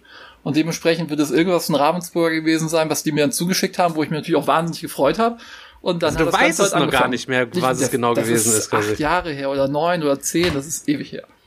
Ja, ich dachte, das wäre immer so, so, so ein Junge, der hat so viele. Rezensionsexemplare, der kann sich da auch ein Haus bauen. von deinen. 1000 E-Mails, die du verschickt hast als äh, neuer Meeple-Porn, ähm, äh, Gouverneur, was, was hast du, was war dein erstes Rezensionsexemplar, was du bekommen hast? Ey, das kann ich doch nicht sagen, weil dann auffällt, dass ich die ganzen geilen Meinungen von mir gekauft habe. Digga. Aber komm, heute machen wir ja mal Real Talk. Was hast Ja. du gekriegt? Äh, mein erstes ähm, ähm, Rätsel-Exemplar war wirklich tatsächlich Glenmore 2 und ähm, muss auch sagen, dass ich das wirklich, ne, ich, ich bin ja auch jemand, das habt ihr auch schon gemerkt, weil ich hau hier so viele Stories raus, ich bin wirklich zu 1000 Prozent immer ehrlich, egal zu wem und egal worum es geht. Und Glenmore 2 hat mich tatsächlich auch richtig, richtig umgehauen. Und das war dann nochmal doppelt geil, dass dann quasi dein erstes Rätsel-Exemplar auch, geiles noch so ein. Game ist, Ja. was du richtig, richtig, richtig gut findest, Alter. Und denkst du, boah, was? So ein Verlag hat sich da hingesetzt und so ein geiles Spiel irgendwie erneuert und hat dann sich da Arbeit reingesteckt und so, so eine geile Produktion. Und dann geben die dir das Ding und dann, dann ist es nicht nur so, ja gut, ich habe jetzt so ein 6,7er Spiel, was ganz cool ist und hab's umsonst gekriegt, sondern du hast dann eine richtig Bombe für lau gekriegt. Und dann denkst du, dir, Alter, dann weißt du auch, wofür du dich hier wirklich jede Woche mit den Jungs hinsetzt und dann irgendwie drei, vier Stunden aufnimmst teilweise, weil dann irgendwie gewisse Verlage es dann auch mal zu schätzen wissen, dass du dann halt quasi ähm, wirklich mal so verliebt, weil wir sind wir einmal ehrlich, wir, wir lieben alle unsere Thema, also Brettspiele und wir manche Spiele da reden wir auch drüber, wie kleine Kinder, die sich in einem, in einem Toys R Us damals hier irgendwas hier Werbung, für ne? 50 Mark Ofu. aussuchen durften, weißt du? Nee, oder auch bei Rufu. Die sind ja für 50 Mark was so richtig, boah, keiner, manchmal hat man ein Spiel, das man so verknallt drin und manche Verlage wissen das dann auch einfach zu schätzen. Ich bin halt jemand, natürlich, unsere Community macht da auch Scherze drüber und das ist auch voll okay, ich verstehe das.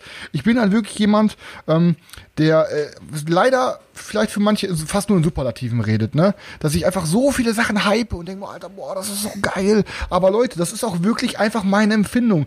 Natürlich dürft ihr da nicht so viel darauf geben, wenn ich irgendwas wem sage, das ist Platz drei, das ist Platz fünf oder so. Aber wenn ich euch hier im Podcast wirklich ein Game so hype, dann ist es halt einfach mein Ernst, ne? Und ähm, ja, das ist keine Ahnung. Ich, ich Aber zumindest sagen, wissen wir dass, jetzt ähm, deine Hauptmotivation, warum du diesen Podcast mit uns machst. Ach, Digga, Alter, ich schei. Du, guck mal, ich kann dir mal gerne meine Bankverbindung schicken, Alter, damit du mal siehst, wie viel Gaming, Geld ich für Games Das brauchst du gar nicht. Weißt ich weiß auch so, sag wie viel Geld du für Gaming ausgibst. weißt du, und, und, wenn, und wenn davon zwei Spiele im Jahr, Alter, oder drei Spiele im Jahr einfach mal ein Alles gut, lass sind, dich, lass dann, dich nicht, weißt du, lass dich ist nicht das okay. triggern. Also, Ich muss aber ehrlich sagen, diese, das, diese Chance, überhaupt Rezensionsexemplare zu bekommen, die, die hilft mir wirklich bei einem, in Anführungsstrichen, Problem, weil, ne, bekommt ihr auch manchmal mit, da sind wir auch alle teilweise irgendwie mit im Boot, ähm, dass wir alle sehr gerne Spiele kaufen. So. Und manchmal kaufen wir auch Sachen aus dem Bauch heraus und da kommen dann auch mal richtig geile Granaten hervor, wie OP Arena oder so. Ähm, aber ja, man kauft halt sehr viel, weil gerade jetzt an unserer Stelle, wir wollen auch über viele Sachen reden, so, ne? Und ähm, das bleibt halt, wir sind jetzt halt nicht der Benjamin, der irgendwie, was weiß ich, jedes Spiel quasi kostenlos gefühlt bekommt. Aber das Aus stimmt Sicht, doch auch gar mal. nicht, Alter. Das Ja, das war, war so nur. Sperrt. Warte doch, lass mir ausreden. Spaß. Äh, Sondern halt, ich muss mir halt jedes Spiel wirklich kaufen, über das ich hier halt rede. Und da kommen halt wirklich jeden Monat ordentlich Games halt zusammen.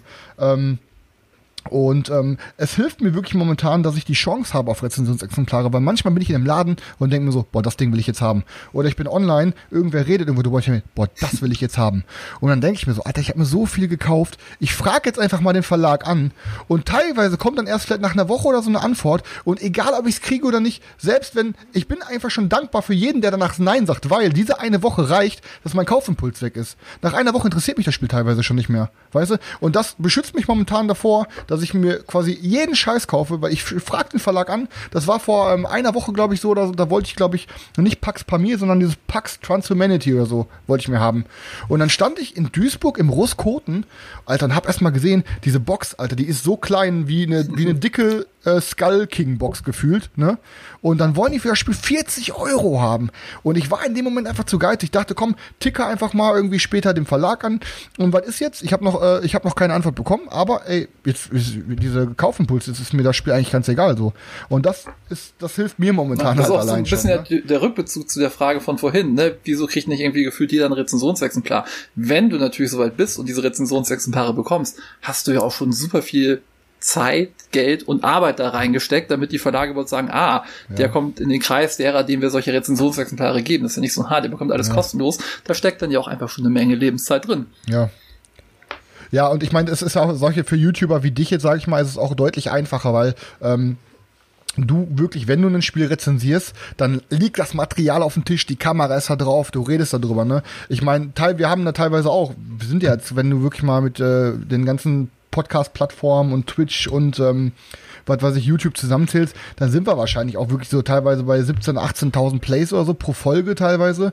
Ähm, und ähm, das ist, wir haben halt auch wirklich schon eine krasse Hörerschaft. Aber das ist für Verlage nicht so wichtig, für, für jemanden wie dich, der wirklich auch das Material in die Kamera hält. Und dann, weißt du, das ist dann doch schon noch ein anderer Unterschied. Und ich glaube, da ist auf jeden Fall Podcast noch nicht so krass angekommen halt, ne? Ja. Wie halt dann mit, mit so richtig reines Re Rezensions-YouTube. Ja, vor allem Podcast ist ja, ich weiß nicht, wie man das, die Zugriffszahlen sieht, das sieht man wahrscheinlich auch, aber nochmal kurz zum Chat, äh, freu dich auf Time Stories Revolution. Das wird richtig, also zumindest der Anfang wird richtig gut, da habe ich ja schon gespielt, den ersten Teil. Der hat mich echt umgehauen. Ich bin, du meinst, was meinst du, Damien quasi, dieses Print and Play oder äh, das halt eben? Nee, okay, das muss ich mir auf jeden Fall äh, noch ausdrucken. Ich habe es tatsächlich noch nicht gespielt. Ähm, ich freue mich sehr auf die, also die Leute sagen die ganze Zeit, auch im Vorfeld sind wir schon angeschrieben worden. Ich bin ein sehr großer Time Stories Fan. Ben ist mal einer gewesen. Ähm, der hat natürlich ähm, auch sicher zu Recht aus Sicht vieler Leute einige Schwächen des Spiels halt eben kritisiert und zum anderen, dass das, Repetitive da halt eben dabei ist. Der erste Durchlauf ist immer super, danach ist man so ein bisschen, astet man einfach so ein bisschen durch die Karten. Dann hast du natürlich ähm, die, die, die Story, die die ganzen Fälle so lose überspannt und dann am Ende noch die Krönung oder der, krönende Abschluss, der bei Ben so ein bisschen die Zündschnur zum ähm, Reißen gebracht hat, oder wie man sagen will, war dann halt eben äh, Madame am Ende noch mit, Diese die sieben dann Stunden quasi gibt mir den, niemand wieder. die, den Mechanismus halt eben nochmal heftig auf die äh, Palme ähm, gebracht hat. Tatsächlich habe ich äh, Madame als eins, also ich habe ja zu jedem Fall tatsächlich auch ein Video gemacht und äh, zu Madame habe ich tatsächlich gedacht, ich hätte eins gemacht, aber habe ich tatsächlich gar keins gemacht. Das fehlt noch. in anderen der- Video mal drüber geredet. ja, das habe ich auf jeden Fall. Und ähm, Sveti war ja auch nie so der krasse Time Stories Freund, abgesehen vom ersten Durchlauf. Danach hat sie halt eben nur noch abgefuckt. Ähm, aber Madame hat ihr beispielsweise damals sehr gut gefallen, weil äh, die Mechanik, äh, die ja sonst immer so kritisiert worden ist, äh, irgendwie so verhältnismäßig da irgendwie gut gepasst hat. Ich weiß, das, ich krieg das auch alles gar nicht mehr so zusammen. Ich hatte nämlich jeden Fall mindestens zweimal schon gespielt, nur den letzten halt eben tatsächlich äh, nicht gespielt. Ich bin auf jeden Fall, ähm, freue mich sehr auf das, was ähm, da noch kommt. Äh, auf Damien bin ich gespannt. Ich habe gestern oder vorgestern ähm, habe ich äh, eine, ja, wie soll ich sagen, äh, vier Homemade, Fanmade ähm, Fälle bekommen von Time Stories. Die kann man auf Boardgame Geek runterladen, sich ausdrucken. Ähm, einmal im Jahr 1800 Schlag mich tot, dann einmal ähm, kurz nach dem Ersten Weltkrieg, glaube ich. Das Dieser, andere ist dieser Nazi-Fall soll der beste sein, ist in Deutschland natürlich immer ein bisschen heikel. Ja, die, Ihr habt da jetzt schon den Digger geschrieben, Wolfschanze spiele ich mit, obwohl ich von dem Spiel ja, nichts hatte. Golfchance heißt der ähm, und sind auch direkt mal verfassungsfeindliche Symbole drauf, deswegen muss ich das so ein kleines bisschen abdecken, ähm, als ich ähm, das Foto bei Instagram dazu gepostet habe. Aber nichtsdestotrotz, ich freue mich, freue mich auf den blauen Fall. Ich freue mich, dass es noch diesen, ähm, dass dieser zusätzliche Fall da jetzt noch kommt, der den weißen mit dem blauen Zyklus irgendwie nochmal verbindet. Ähm, du hast aber recht, es, irgendwann ist die Geschichte so ein bisschen verloren gegangen. Da konnte man ja irgendwann nur noch im Internet noch Sachen nachlesen und hast dann da so Links und so bekommen. Das war für mich auch alles zu lose zusammenhängend. Hallo, du hast da ich gesessen auf diesem Patreon-Wochenende, wo auch immer, hast den letzten Fall gespielt und dann bist du fertig. Und dann sagen die, ja, du brauchst übrigens alle anderen sieben Fälle. Dann weißt du, wie die Geschichte ausgeht und die hat normalsterblich ja vielleicht schon wieder verkauft und denkst dir, Ja, erstmal das, du hast sie verkauft und ähm, oder du, du kannst dich vielleicht auch gar nicht mehr dran erinnern. So, weißt du? Ja, oder Das ist der, ja bei, bei, bei hier so. der, der Antarktis-Expedition, diese eine geile Karte, die du bekommen hast. Das ist ein bisschen wie Game of Thrones, achte Staffel. Handlungsstränge aufgemacht und ähm, äh, pff, ja, nö, ist egal. Ja, also die Karte selber in dem Game haben wir mega krank geil, super abgefahren gefeiert äh, und die auch richtig gelebt und äh, die, das hat uns, die Paranoia hat uns auch noch monatelang in Vorfreude auf den nächsten Fall ähm, Naja. begleitet, so dass man noch das Misstrauen so im Alltag hatte, was stand auf dieser Karte halt eben so und dann durfte sie halt eben nichts sagen und so. Das äh, war schon ganz gut gemacht. Ja, ist natürlich traurig, einige Sachen unglücklich gelaufen, ähm, allgemein unglücklich gelaufen. Damals sollten ja ähm, ursprünglich jeden, alle drei Monate sollte ein neuer Fall rauskommen. Ähm, und dann hat es sich dann so gezogen, dass dann alle zehn Monate mal ein neuer Fall rauskam oder irgendwie, ja, Aber sei doch froh, dann wäre dann die Qualität dann noch mehr. Das war runter ja die. Sache, ne? Das war ja so fürs Kennerspiel des Jahres nominiert. Und ich bin der Meinung, wenn es das Ding gewonnen hätte, dann hätten wir A, schneller Fälle bekommen und B, wären sie wahrscheinlich qualitativ hochwertiger gewesen. Ich meine, Isle of Sky ist ein schickes, nettes, tolles Spiel, aber es ist halt so Standard leider. Da hätte ich es halt geil gefunden, wenn die Jury gesagt hätte, hey, Time Stories oder Pandemic Legacy, das zeichnen wir mal auf, um halt so ein Zeichen zu setzen. Deswegen bin ich auch sehr auf in anderthalb Wochen gespannt, was da so nominiert wird, weil das hat ja auch immer so eine Signalwirkung. Und das wäre halt geil gewesen. Was ist denn dann nochmal? Kommt Spiel des Jahres wieder, oder was ist in 18.. anderthalb Wochen? Ja, aber das ist halt auch sowas, was mich überhaupt gar nicht interessiert. Das verfolge ich auch schon überhaupt gar nicht mehr. Also da ist das, weiß ich nicht. Ah, Ma- me- Meinst du ich denn, nehme dass das man erst da, dann dass, wieder dass serious, jetzt, wenn du in der Jury sitzt, Ben, und dann mal wirklich den, den, mal den richtigen Einfluss da mal ein bisschen wirken lässt. Es kommt mir immer so ein bisschen fremd vor, alles so. Aber guck, da jetzt sind ja Stefan wird. und Manu drin neu. Mal gucken, was da aus Hast du, Einfluss hast du denn schon Kandi Kandidaten, wer auf der Liste steht oder wer den Preis Da, mein, da, da hat man, und als Zusatzfrage noch, denkst du, dass die Golden Geek Awards da schon ein guter Spiegel sind? also zu der einen Frage kann ich sagen, da hat mein Video dazu hoffentlich bald noch einen Klick mehr. Und zu der anderen, zu der anderen Frage, äh, wie, ich glaube nicht, weil die sind ja alle aus dem letzten Jahr. Und ähm, ich glaube, das hat wenig mit dem Spiel des Jahres dieses Jahr zu tun. okay. Ne, weil Flügelschlag Aber, ist ja schon also durch, das gut. kann ja nicht mehr werden. Naja. Okay, was ist denn der heißeste Anwärter, der auf jeden Fall drin Also landen für mich wird auf jeden Fall Crew Kennerspiel des Jahres. Wenn sie es bei Kennerspiel einsortieren. es hat. Ich muss es noch mal zocken, aber es hat bei mir überhaupt nicht gezündet. Ich dachte, das wäre das perfekte Game, weil ich liebe Stichspiele und ich liebe, ähm, ich liebe halt ähm, Space Games. Und ich muss ehrlich sagen, ich kann dir nicht erklären, warum. Spielt's nicht zu dritt. Aber ich zock ja. Nicht, auf Hä? jeden Fall nicht zu dritt spielen. Ich, ich glaube, das haben Ja, wir ne- sogar. Oder ich weiß gar nicht. Auf jeden Fall, das Ding war einfach. Ähm, ich zock ja auch die komplexesten Dinger weg. Also wirklich, ich, die, wir zocken ja alle richtig harte, komplexe Euro-Games. Und das Game ist ja theoretisch ein einfaches Game. Ich hatte trotzdem die ganze Zeit Schwierigkeiten, das irgendwie zu richtig zu spielen. Ich weiß nicht warum. Ich habe, mein Kopf hat's nicht hingekriegt teilweise. Ich war es nach der dritten, vierten, fünften Runde, die wir dann gezockt haben. Das geht ja immer weiter, weiter, weiter. Oder sechste, siebte Level, habe ich immer noch Fehler gemacht. Die meinten, ey Digga, aber das geht nicht. Oder ich, Man ich muss da schon warum. echt aber bei irgendwie aufpassen. war das nicht und so zu greifen. zu dritt ist einfach zu dritt. Ich habe das zu Hause meine Familie Weihnachten auch gespielt. Die fanden es auch alle gut, aber wir spielen ja seit 20 Jahren Skat. Äh, und das war halt so, nach zwei Stichen war im Prinzip schon klar, wer welche Farbe hatte, weil wenn einer irgendwas nicht bedient hat, wusste schon, okay, der und der hat die anderen Farben. Es gibt ja auch kein Skat oder so, den du wegdrückst. Das heißt, alle Karten sind im Spiel. Das ist zu viert noch ein bisschen, dauert das ein bisschen länger, bis klar ist, was so sitzt. Deswegen, äh, zu fünft ist ja auch mit Abstand am schwersten, weil da natürlich die Karten noch ganz krasser verteilt sein können. Ich finde, zu viert hat es so, das die optimale Mischung aus Skill und es kann halt auch manchmal wirklich doof liegen, aber ich würde es primär zu viert spielen. Ich spiele es auch zu dritt gerne, wenn die Leute alle Bock drauf haben, aber ich finde zu viert war es bisher immer. Aber ich hatte auch Fünferrunden, wo wir auch mit Leuten gespielt haben. Ah, eben noch eine halbe Stunde die Crew, zwei Stunden später so, oh, jetzt müssen wir wirklich ins Bett. Ähm, Fuck, ey. Da muss ich und ja, auch. Weihnachten Ich find's Spieleboot richtig klasse und, auch. Und da kommen ja auch dann Leute ähm, und sagen halt, "Oh, die Crew habe ich gespielt, will ich haben, finde ich toll. Es kommt halt gut an. Deswegen ja auch Flügelschlag. Auch da meine Erfahrung aus dem Alltag von so normalen Spielern, die in so einen Spielladen kommen, die kaufen das, die kommen wieder und sagen, das war total toll. Holt halt die Leute ab. Und das ist natürlich auch immer wichtig. Und wenn es dann noch ein einigermaßen gutes Spiel ist, ich meine, es ist nicht das innovativste Spiel, aber Ja, Da okay. übrigens mal, wenn, wenn ich mal ein Ja. Thema aufmachen darf. Ja, unbedingt. Äh, manche von euch Gerne. haben ja auch mein, äh, hallo Hund, mein äh, Boardgame Geek äh, Video gesehen zu den Awards. Da ging es ja auch unter anderem um das Thema innovativste Spiele. Ne, Wingspan, ist es innovativ oder nicht? Was würdet ihr denn sagen? Was waren so eure fünf innovativsten Spiele, eure drei innovativsten Spiele aus dem Jahr 2019? Und wie macht man Innovation bei Brettspielen fest? Das finde ich ist ein schwieriges Thema. Boah. Boah, da, gut, da, pass auf, da muss ich mal, das wird mal kurz eine Schweigeminute, ich muss mich einmal ganz kurz umdrehen.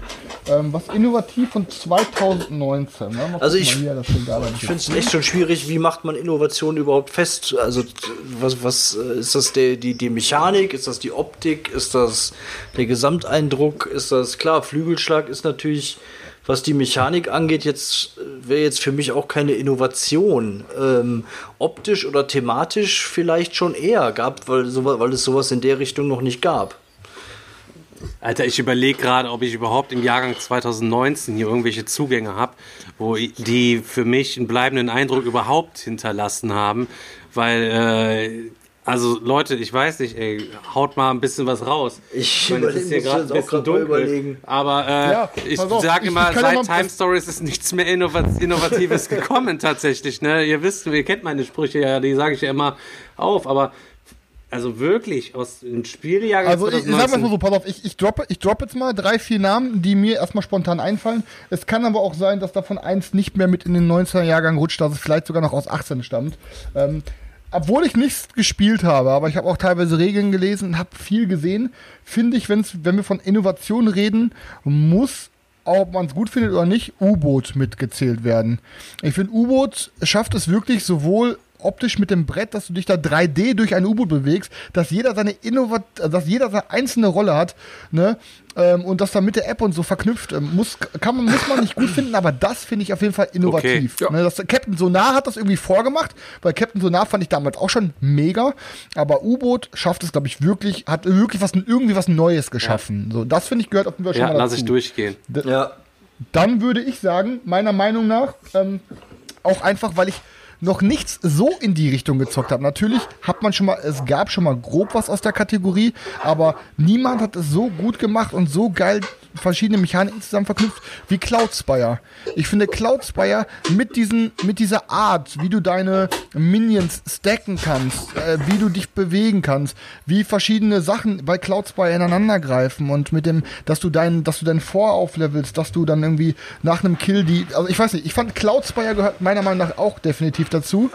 Ähm, und ich hatte gerade noch was gesehen, wo ich mir dachte, ach und ich finde, was ich auch irgendwie geil finde, ähm, Marak, übrigens, Ben, sorry, ich wollte dich vorhin nicht verbessern, aber ich mach's jetzt, weil die paar Sachen, die ich weiß, das heißt Maracaibo. Ah, okay. ja, ne? ähm, ich finde Maracaibo, was Maracaibo richtig geil macht, was ich vorher nicht gedacht hätte, ist, dieses, diese Story in so einen Eurogame mit reinzuhauen. Dass du teilweise, ey, natürlich, äh, die Story muss einen nicht interessieren. Aber ich finde, das wird jetzt wahrscheinlich in der nächsten Zeit, werden wir das bei vielen Spielen sehen, dass du ein modulares Board hast und eine Story spielen kannst, ohne dass es quasi und wo jeder zu jeder Zeit mit einsteigen kannst. Scheiß drauf, ob du vorher schon, äh, was weiß ich, fünfmal mit Story gespielt hast und du steigst jetzt erst bei Kapitel 6 mit ein. Es interessiert keinen Schwanz, aber trotzdem hast du irgendwie eine Geschichte, die du mitspielst. Und das finde ich richtig, das fand ich bei Mar Maracaibo Das richtig stimmt. geil geregelt. Also ich würde, ich, ich weiß nicht, ob es 2019 auch war oder 2018 noch. Also mir fällt da sofort Spirit Island ein, auch wenn äh, Stefan und Chris jetzt wieder. Das ist 2018, Cut. Ja. Veto. Okay. 2018. ja, aber äh, U-Boot wahrscheinlich Okay, auch. U-Boot äh, wahrscheinlich auch. Nee, Daniel, ich sag da gar nichts gegen. Du hast äh, recht. Es hat mir nicht gefallen, das, aber ja. äh, War für mich innovativ und was mir sofort auch einfällt, ist eigentlich Detective. Äh, Das für mich Ja. auch sehr innovativ ist, weil es, weil es äh, eine ganz andere Art äh, von Spiel ist, was zumindest so bei mir in der Sammlung ähm, noch nicht ist. Einfach diese ganze Art, dieses Ermitteln und dieses sich viel notieren und Das ähm, Dungeon Crawler Prinzip in ein Ermittelspiel und dann auch noch gegeneinander ist schon Auch, pass auf, auch, ne, dann, natürlich, das, das sprengt natürlich minimal deine Frage, weil du jetzt einen 19er gesagt hast. Aber ich finde, wir müssen jetzt einfach mal die letzten nahen Jahre nehmen und da darf man, muss man auch einfach Too Many Bones nennen. Ist halt einfach so. Ne, das ist halt auch nicht 19, ist ja, wahrscheinlich hätte ich jetzt auch 17, sofort genannt, aber, das ist halt nicht 19, ja. Ja, äh, die letzten Jahre, ja, wir nehmen jetzt einfach mal die letzten neun Jahre, weil, ne, aber ich finde Too Many Bones, äh, sowas gab es noch nie. So in die Richtung, ähm, boah, weiß nicht, so mit den Würfeln und deinen Charakter aufleveln, du hast ein Rollenspiel, aber irgendwie auch ein taktisches Würfelgame und Dice Plays und, boah, weiß nicht, das sind so, muss ich einfach mal sagen, dass Chip Theory da wirklich ein richtig geiles Brett Ja. rausgehauen hat.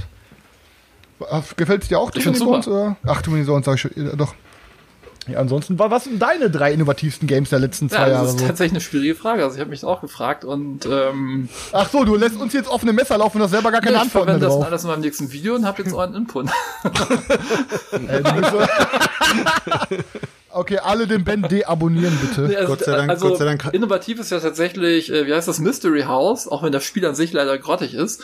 Aber das Konzept, Aber hatten die Mädels, Stefan, da haben wir doch, da haben wir doch Tapestry gezockt, während die Mädels hinter uns das gezockt haben. War das nicht das Ding mit der Box, wo Ja. du immer von allen Seiten reingucken musst und Ja, so? die, also die, Ja, also- die, ähm, die Girls und Timo, die haben Riesenspaß quasi damit tatsächlich gehabt. dem irgendwann entwickelt man so ein. Geigenboard. Das Ja. war dann bei uns auch. Aber du musst halt das dazu sagen, also ähm, das ist ja, die sind ja jetzt auch nicht so deep äh, drin im Thema Zocken, keine Ahnung. Nicht so abgebrüht. Ja, aber es sah, ich, ich finde, es sah spannend aus. Und wir reden ja jetzt, wir sagen jetzt hier nicht von guten Spielen der letzten Ja, ja. Jahre, sondern, sondern Genau. von innovativen Spielen der So, letzten bei, Jahre. doch, ne? eins, eins fällt mir Übrigens, meine- bei, bei meine so auf jeden Fall auch noch ein, aber ich glaube, das ist auch nicht 2019. Äh, Soviet Kitchen. Ähm, Das, äh, Soviet Kitchen auch, ja. Habe ich noch nie gespielt, aber Ich es Das find ist ich interessant aus. lustiger, als man denkt beim Zugucken. ja, ich finde das mega witzig. Und die Idee Sogar ist. mit Farbenblinden. Ja, Ich habe hier so ein helles Braun, ich habe hier so ein mittleres Braun. ja, naja, gut. Was ist denn Stefan Selchuk? Ihr habt noch gar nichts zu dem Thema gesagt. Ja, ich, Ah, doch, du hast wie gesagt, also, also ich hatte da auf solche, auf solche Fragen habe ich keine Antworten. Bei mir gibt es auch keine Videos in meine Top 10 innovativsten Spiele oder keine Ahnung. Ich weiß das nicht, Alter. Das ist nicht meine Welt, ja. Ja, was ist jetzt so super innovativ? Keine Ahnung.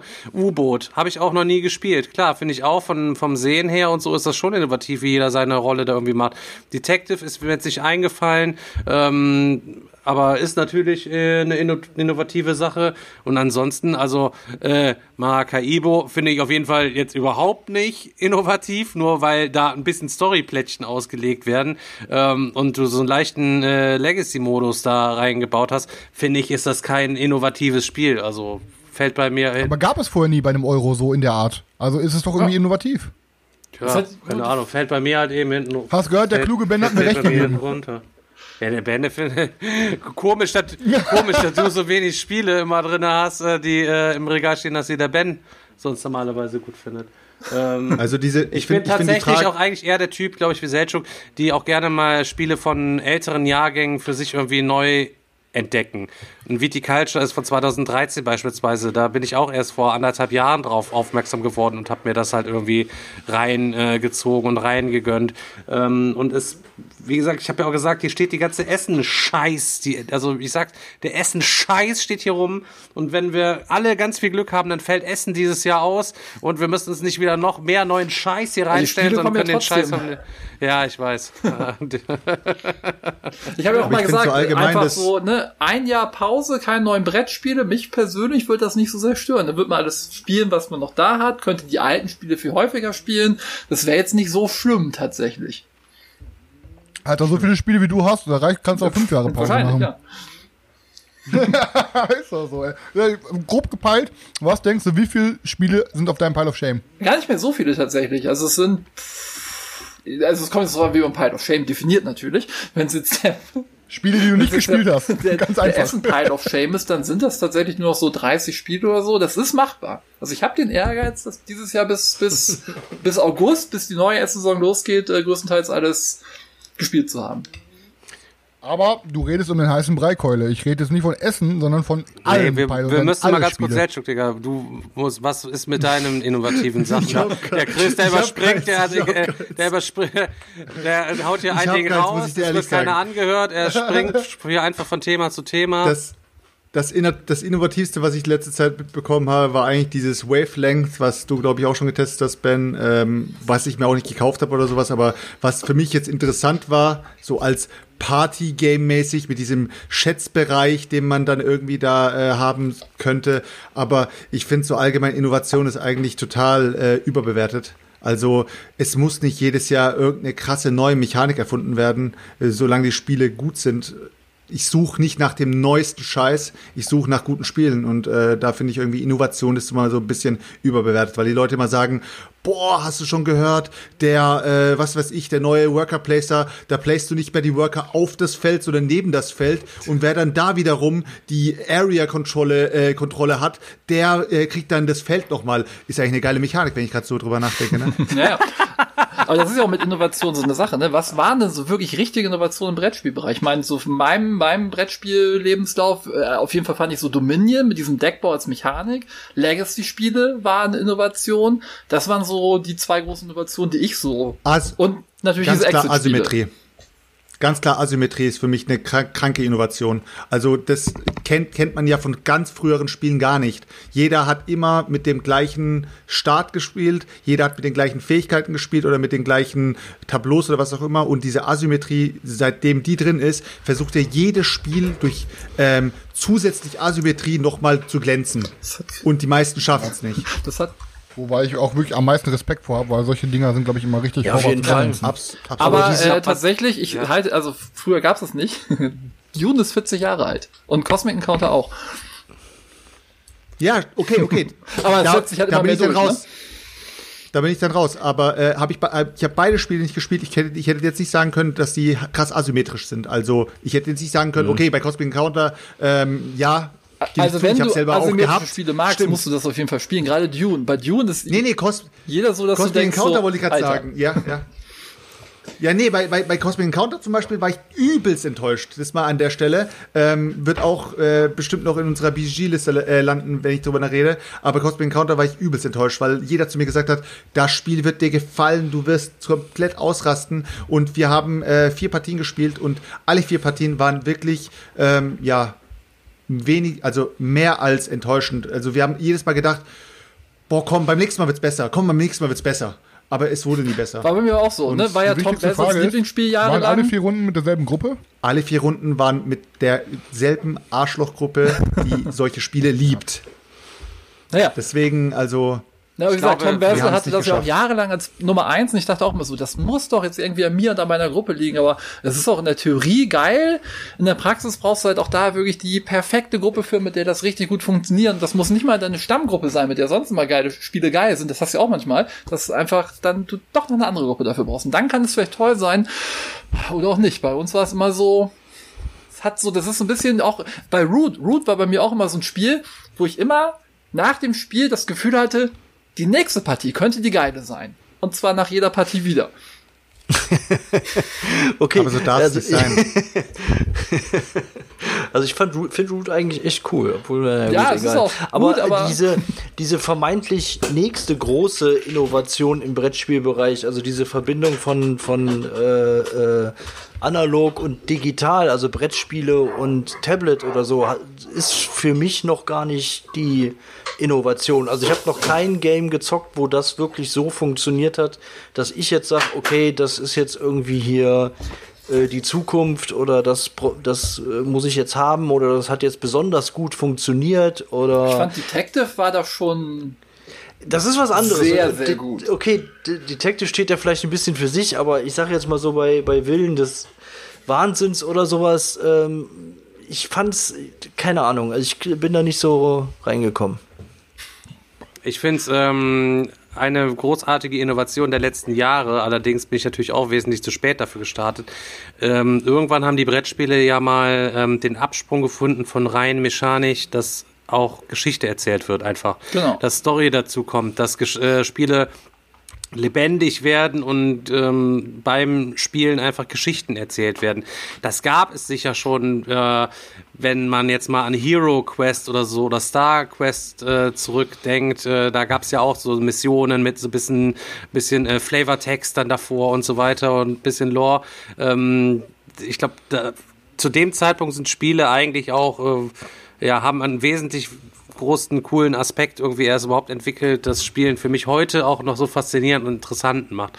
Wenn wir uns Gloomhaven angucken, was ähm, auf jeden Fall auch ein äh, innovatives Spiel tatsächlich gewesen ist, mit alleine die Mechanik, dass du diese Karten zweigeteilt sind und du damit deinen Typen steuerst und du darfst dann äh, dich nur grob abquatschen, ähm, wie die Initiative-Reihenfolge wohl sein könnte, um das gemeinsam irgendwie zu planen, dass Spiele kooperativ geworden sind zu irgendeinem Zeitpunkt. Gab's also man kann Sachen zusammen gegen das Spiel spielen, ja. Obstgarten, das, äh, Obstgarten. Ob, ja, okay, Obstgarten, Obstgarten. Jetzt kommt das wieder, jetzt, jetzt haut er wieder einen raus hier halt eben, ah, und rammt mir von der Seite den Kushoma-Dolch hier rein und dreht ihn einmal rum.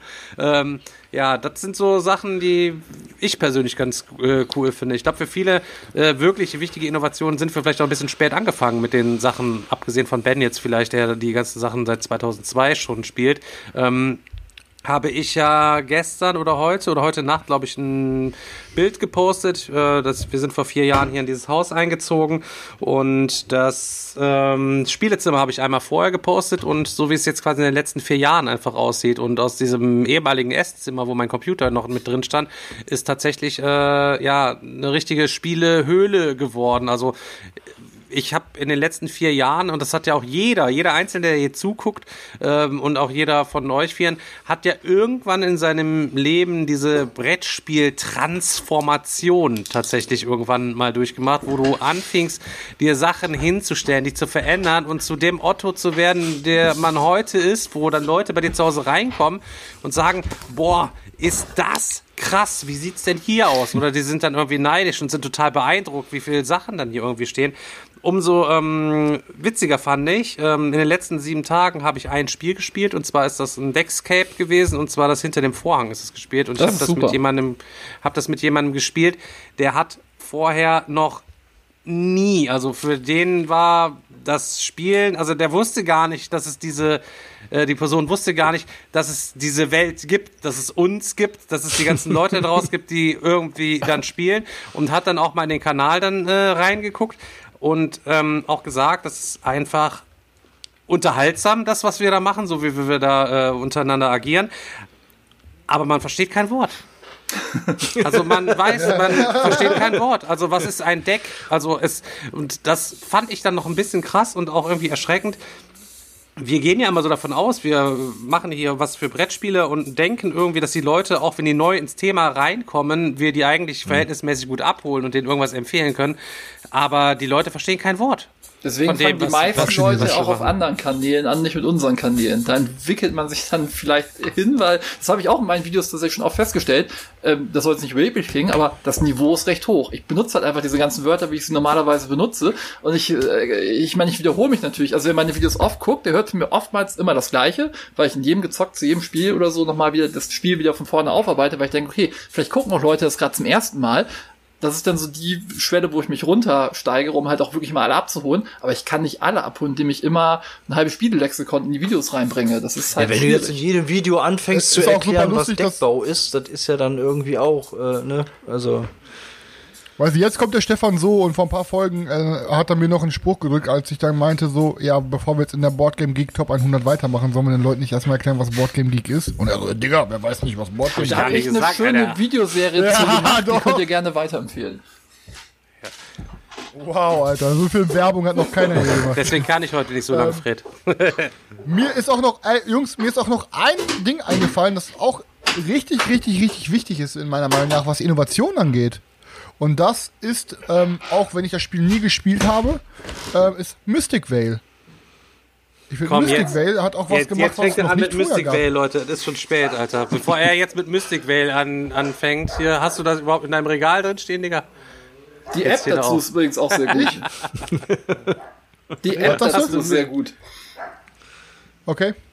Ja, Leute, pass auf, ich weiß nicht so. Habt ihr, hat irgendwie noch ein Thema oder sollen wir mal äh, noch mal zu unserem Gewinnspiel kommen, bevor wir es gleich äh, hier aus? Weil Stefan sagt ja, er hat eine Deadline so und die ist jetzt eigentlich, na, seine zweieinhalb Stunden sind jetzt voll. Ja.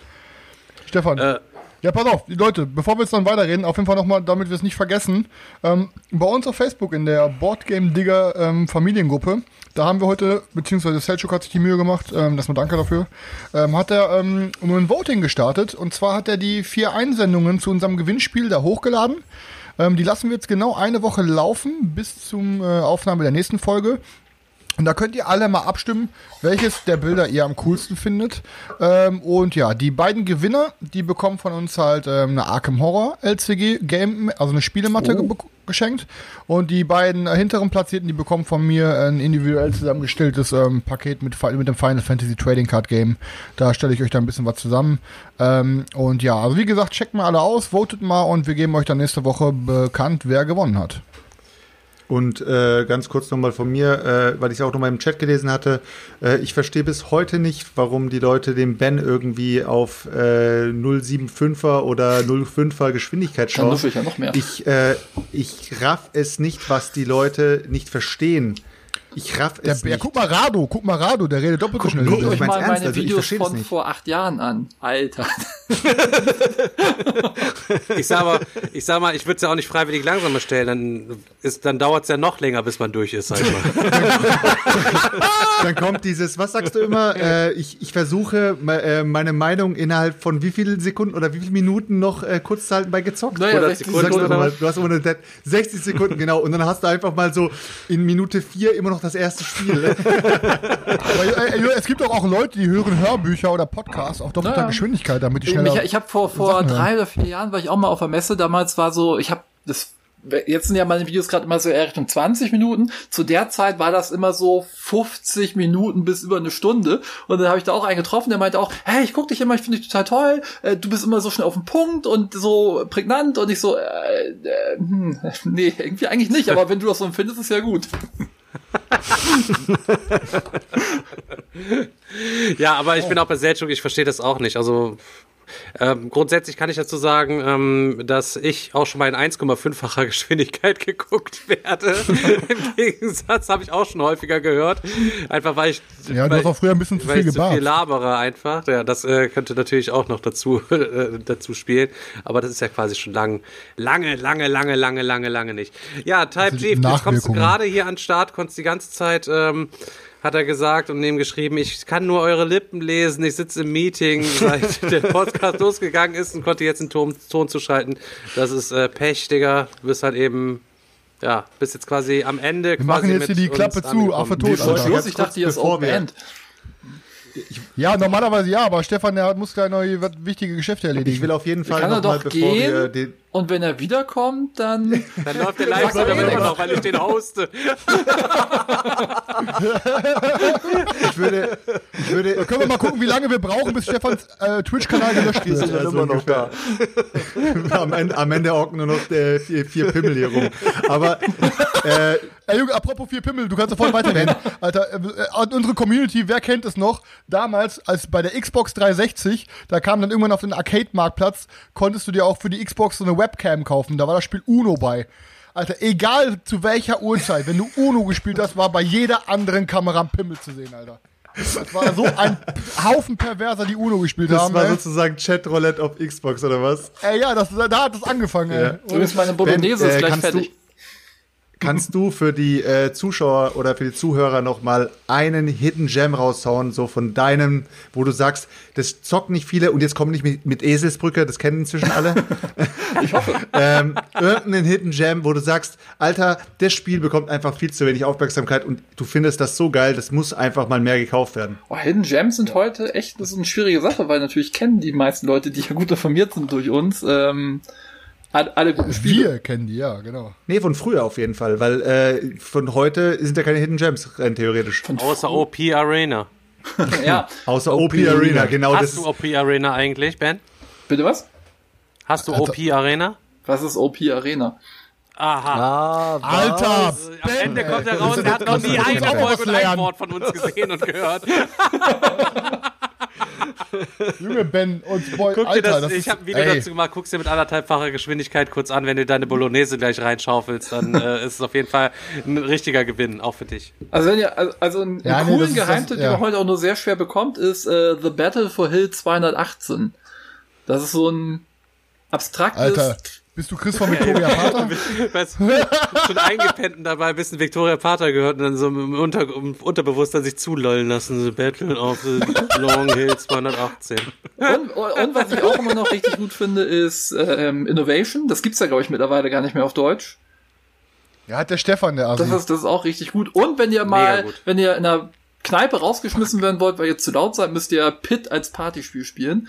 Das, das schreit, wie in der Börse schreien alle wild durcheinander. Ist auch kein Spiel für Stefan. Ist das das mit den Aber Reifen nee, wechseln? Pit, äh, du, du musst so Waren handeln und jeder schreit so, wie viel er hat und Ach irgendwann so, haut wer okay. auf die Glocke und ist auch witzig. Ja, ich meinte Pit. Also ganz, Okay. ganz wichtig, bevor, bevor wir die Folge auch noch schließen, muss ich noch was abchecken mit Ben. Ben, ich habe äh, etwas bei eBay Kleinanzeigen gefunden. Vielleicht hört er hier sogar zu. Und äh, der Kollege, der möchte seine Sachen nicht abgeben. Der kommt aus Göttingen. Der sagt die ganze Zeit: Erst muss einer aus Göttingen vorbeikommen. Äh, wenn da keiner mehr vorbeikommt, dann werde ich sie versenden. Und ich habe zu ihm gesagt, jetzt mach doch keinen Scheiß. Und plötzlich denke ich mir, hey Alter, wir haben doch den Ben demnächst bei, bei uns drin. Dann, dann machen wir es einfach so, dann machen wir ein Fan-Treffen draus, dann äh, kann, kann er von dir eine Unterschrift haben und er gibt dir sozusagen das Zeug. der hat, der hat nämlich zwei Spiele. Das eine Spiel ähm, hau ich jetzt, ja okay, kann ich eigentlich auch raushauen. Vielleicht hat es auch, hat es auch einer von euch gespielt. Ähm, das ist äh, Jäger der Nacht. Hat er, hat er bei sich drin, äh, ist auch ein bisschen älteres Spiel. hab ich auch Komischen gespielt, Vampire, ja. Alter. Ähm, soll ja ganz cool sein. Ist- und das andere Game äh, hat mich extremst interessiert, ist auch out of print und ist auch so ein älteres Spiel, aber ich fand es irgendwie charmant. Und das ist Um Krone und Kragen.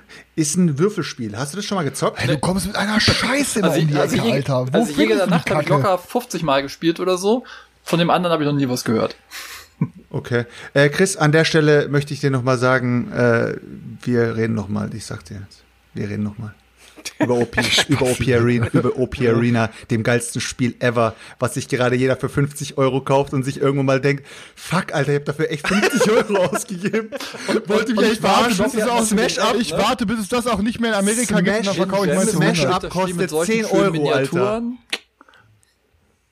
Miniaturen. Smash Up kostet 10 Euro, Alter. Und du lässt die Leute alle Hopi Arena für 50 kaufen, bis sie es Alter, ich war, die Leute sind doch selber schuld. Ich war schon bei Da kommt's, 35. da kommt's ich war schon im Laden am überlegen, boah, gebe ich jetzt 35 Euro dafür aus? Und die Leute kaufen sich das für 60, Ja, Alter. guck mal, Chris, und das sage sag ich jetzt aus, aus tiefstem Herzen, wenn ich den Leuten was empfehle, dann können die wirklich dahinter stehen. Und du wirst deins mit irgendwann verkaufen und wirst dann sagen, hey Leute, ich habe nicht gesagt, dass das Spiel so geil ist. Mir hat's gut gefallen. Aber nach vier Partien hast du da keinen Witz mehr dran. Ich weiß nicht, also ich- Das Spiel, jeder, der es bisher gezockt hat, fand's geil. gut. Und äh, weil ich genau weiß, dass Stefan, äh, der hat mit Schwerkraftverlag, hat so, habe ich NSKN äh, angeschrieben, äh, weil ich ja bin ja voll der krasse, voll der krasse Influencer und habe ich gesagt, ey, lass mal Erweiterung rüberwachsen und dann wenn ich, Ich erkenn die Stimme. Hab, ey, mit einer geilen, coolen Runde, ey, weil in einer fetten, coolen Runde, das ist Wichser, immer Alter. geil, Der ey, da macht Spiel voll Bock in der geilen Runde, ey. Dann, ähm, ja, Leute, ey, dann ist das so, äh, mit der geilen Runde, dann kann ich auch was zur Erweiterung sagen. Wer ist das, der Heiler Spiel, oder? ich schwöre, ey, Stefan, ey, äh, Daniel, ich bring das mal auf den Tisch, ey, und dann bereite ich das schön vor und dann drücken wir weg und dann beamt euch das weg, ey. Boah, ohne Witz, ne? Ah ja, und ihr Theo Ticho Akan, äh, bring ich auf den Tisch, ne, beim nächsten Mal. Und, ähm, Salami, bring ich auf den Tisch nächstes Mal. Und Salatblätter, bring ich auf den Tisch nächstes Mal. Und ich zieh beim Digi ein, weil ich bring 30 Spiele Alter, in einem Podcast auf den Tisch, ey. Und dann mal ein richtig, äh, ein Welcher Wichser ist das? Weil, äh, der Daniel? Die krasse, geile Community, ey. Und wenn ich äh, ein Spiel auf den Tisch bringe, ist er auf dem Tisch, ist das, ey. Wer war das? War ja Daniel, oder? Daniel, mein Alter, was machst du für einen Der Scheiß? kassiert, der kassiert. Ja, nicht der Daniel, ey. Oh Mann, ey. Ja, gut. Junge, jetzt wollte ich, ja, ich habe mir die Tränen jetzt gerade weggewischt, Alter. Ich habe gerade den ganzen Finger noch voller von den Samba Oleg Pizza hier, Alter. Richtig die Augen am brennen, ey. Alter, ey, meine Augen brennen, ey. Oh Mann, Alter. Besser ich geht's glaub, ich. War ein perfekter Abschluss hier. Oh, ey. Ja, ähm, Jo, es gibt ja, ja, Jungs, da war doch eine geile runde Ja, ich- Folge. genau. Stefan? Ja. Du musst los, oder? Also ich muss jetzt langsam mal los. Ich muss äh, auch dazu sagen, Ja. es gibt ähm, tatsächlich äh, noch mehrere von diesen Aufnahmen, ähm, auch über andere YouTuber und wir können ja einfach so als kleines Schmankerl jede Folge davon mal eine abspielen lassen. ja, unbedingt. Und dann können wir zum Gerne. nächsten Mal den Ben halt eben reinziehen. Willst du nur, dass ich auch mal wieder zugucke? Okay, pass auf. Ich bedanke mich auf jeden Fall, äh, Ben, dass du die Zeit genommen hast, ähm, hier aufgeschlagen zu sein. Und ähm, es war uns auf jeden Fall eine Ehre. Und äh, ja, vielleicht ist es ja auch so, dass äh, du nochmal Lust hast, irgendwie mitzumachen. Ich Dann, muss gucken, ähm, wie wie- viele Abonnenten ich jetzt verloren habe, aber wenn nicht zu viele, dann gerne. Ich hatte am Anfang, Ben, wir machen- ich hatte ganz, übertreibst ich hatte nicht, ganz Stefan. am An- Stefan. ich hatte ganz am Anfang auch so ein kleines schwules Kettchen immer um. Ähm, das habe ich irgendwann aber dann tatsächlich beim Duschen ist es im Handtuch hängen gelegen, ist dann abgerissen. Vielleicht danach ging es dann auch ein bisschen besser mit den Abozahlen. Vielleicht Soll ähm, ich, soll ich dir mal jetzt noch die Geheim- Geschichte Geheimnis. kurz zu dieser Kette erzählen? Ja, auf jeden Fall. Als ich, als ich 30 geworden bin, ja, was jetzt auch schon ein paar Jahre her ist, ähm, ich trage nie Schmuck. Meine Mutter hat mir diese Kette geschenkt, geschenkt und sie war auch dabei, als ich sie ausgepackt habe. Sie meinte, genau mit dem Gesicht hat sie gerechnet, dass so, äh, was soll ich mit dieser Kette? Aber sie meinte auch, ja, ne, du bist 30, dann kann ich dir irgendwas schenken, aber irgendwann bin ich ja vielleicht auch nicht mehr da. Da möchte ich dann auch einfach, dass du irgendwas hast, womit du immer an mich denkst. Und da war dann diese Kette drin und da habe ich gesagt, ja, ist eine süße Idee. Ich versuche mal sie zu tragen und seitdem fühle ich mich nackt ohne.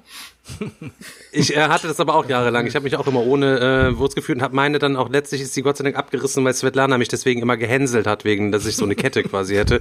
Eigentlich bin ich auch Kettentyp. Also ich ich eigentlich habe sonst überhaupt auch immer Gold, Goldketten und Eis am Handgelenk, Naja. Leute. Jawohl.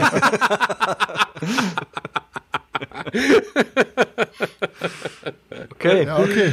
Leute, dann Ben, ich hoffe, du hattest War Spaß. witzig, ich ja. hoffe, es, Ja. ja. ja, das, ja, was willst du auch anderes nicht behaupten? okay. Ja, Leute, auf jeden Fall danke fürs Ja, Einschalten. Dank. Wir hatten auf jeden Fall Spaß, Ben. Du warst ein cooler Ja. Gast. Äh, Die Messlatte war sehr hoch, nachdem, äh, nachdem Alex von Hunter und Kron da war, aber das war halt einfach eine ganz andere Runde jetzt und es war trotzdem auf seine eigene Art auch mega cool. Also danke, dass du die Zeit überhaupt genommen hast. Ja, dafür, ne? erstmal einen kleinen Applaus erstmal. Und ähm, zum anderen, ähm, die Leute, musst du auch dazu sagen, sind auch ein kleines bisschen, bleiben jetzt ein bisschen enttäuscht zurück, weil eigentlich haben die sich auch gefragt, wie dein Penis aussieht. Die sind ja jetzt quasi schon seit Alex hier war eigentlich immer nur daran interessiert, wie sieht denn jetzt eigentlich der Penis der Oh Gäste aus. nein, ey. Der Alex, der Alex wird den Ruf auch nie wieder los, Alter. Der nackte Aber gut, den hat er sich aber auch selber quasi ein, den hat er sich auch quasi selber Ja, ist auch eingebrockt. schuld, Ähm, Alex, das ey. Schlusswort Ja, ja. möchte ich ganz kurz äh, dem Ben noch einmal überlassen und zwar eine Frage aus dem Chat ihn beantworten lassen. Sag den Leuten jetzt bitte nochmal in ein paar Sätzen, warum muss man Eons Trespasser Odyssey haben? Also erstmal auch sorry hier an den Chat, das ist ja wie in meinem eigenen Kanal. Ich habe das alles immer zwischendurch nebenbei gelesen. Man kommt vor lauter Reden gar nicht dazu, das alles zu beantworten. Äh, man muss Eons Trespass Odyssey nicht haben. Man kann es haben, wenn man viel Zeit hat und auf coole Kampagnenspiele steht. Punkt. Das, Okay, das, also brauche ich nicht. ja, du sowieso nicht. Das ist jetzt ja die. Sache, ne? Wir sind jetzt zwar gerade am Ende, aber ich werfe mal fürs nächste Mal vielleicht auch die äh, Theorie in den Raum. Man braucht keines von diesen Spielen. Man kann die alle haben, wirklich brauchen. Gibt halt immer das Aber-. Aber ähm, gibt's, aber man braucht, es gibt auch Spiele, die man braucht, richtig? Oder ist es bei jetzt äh, nach deiner Theorie so äh, oder nach deiner Hypothese so, eigentlich braucht man keine, sondern man kann sich einfach das gönnen, worauf man Bock hat. Äh, Ja. Aber braucht oder gibt's Must-Have? Gibt's Ja, also, Must-Have für in deiner jeder, also Sammlung? ich, also ich brauche halt ein KDM, ich brauche ein TFM. Das sind so die Sachen, die ich vielleicht brauche. Aber drumherum äh, schwierig. Ben. Okay, eine abschließende Frage und nach deiner Antwort machen wir zu. Wenn du nur noch ein einziges Brettspiel behalten dürftest und kein anderes, nur noch das bis ans Rest deines Lebens, Kannst auch mich fragen, KDM. Ja, ja, ja. Echt, Ben? Wirklich? Okay, ja gut. Okay, dann damit schließen wir die Folge, Leute. Ihr braucht alle Kingdom Death Monster. Ähm, Targo Bank hat einen guten Kurs, was Kredite angeht. Da könnt ihr euch direkt alles snacken. Ähm, somit wünschen wir euch noch äh, einen schönen Abend, Resttag, wann auch immer ihr diese Folge gehört habt. Vielen Dank auch wieder alle Leute, die live dabei waren bei Twitch und mit dem Chat und ein bisschen mit uns interagiert haben. Ähm, ja, ich würde sagen, wir machen jetzt zu, Definitiv. oder? Bald. Schönen. Abend noch. Danke dir, Ben. Haut rein, Leute. Bis dann. Bis dann. Ja. Ciao. Ciao, Leute. Ciao.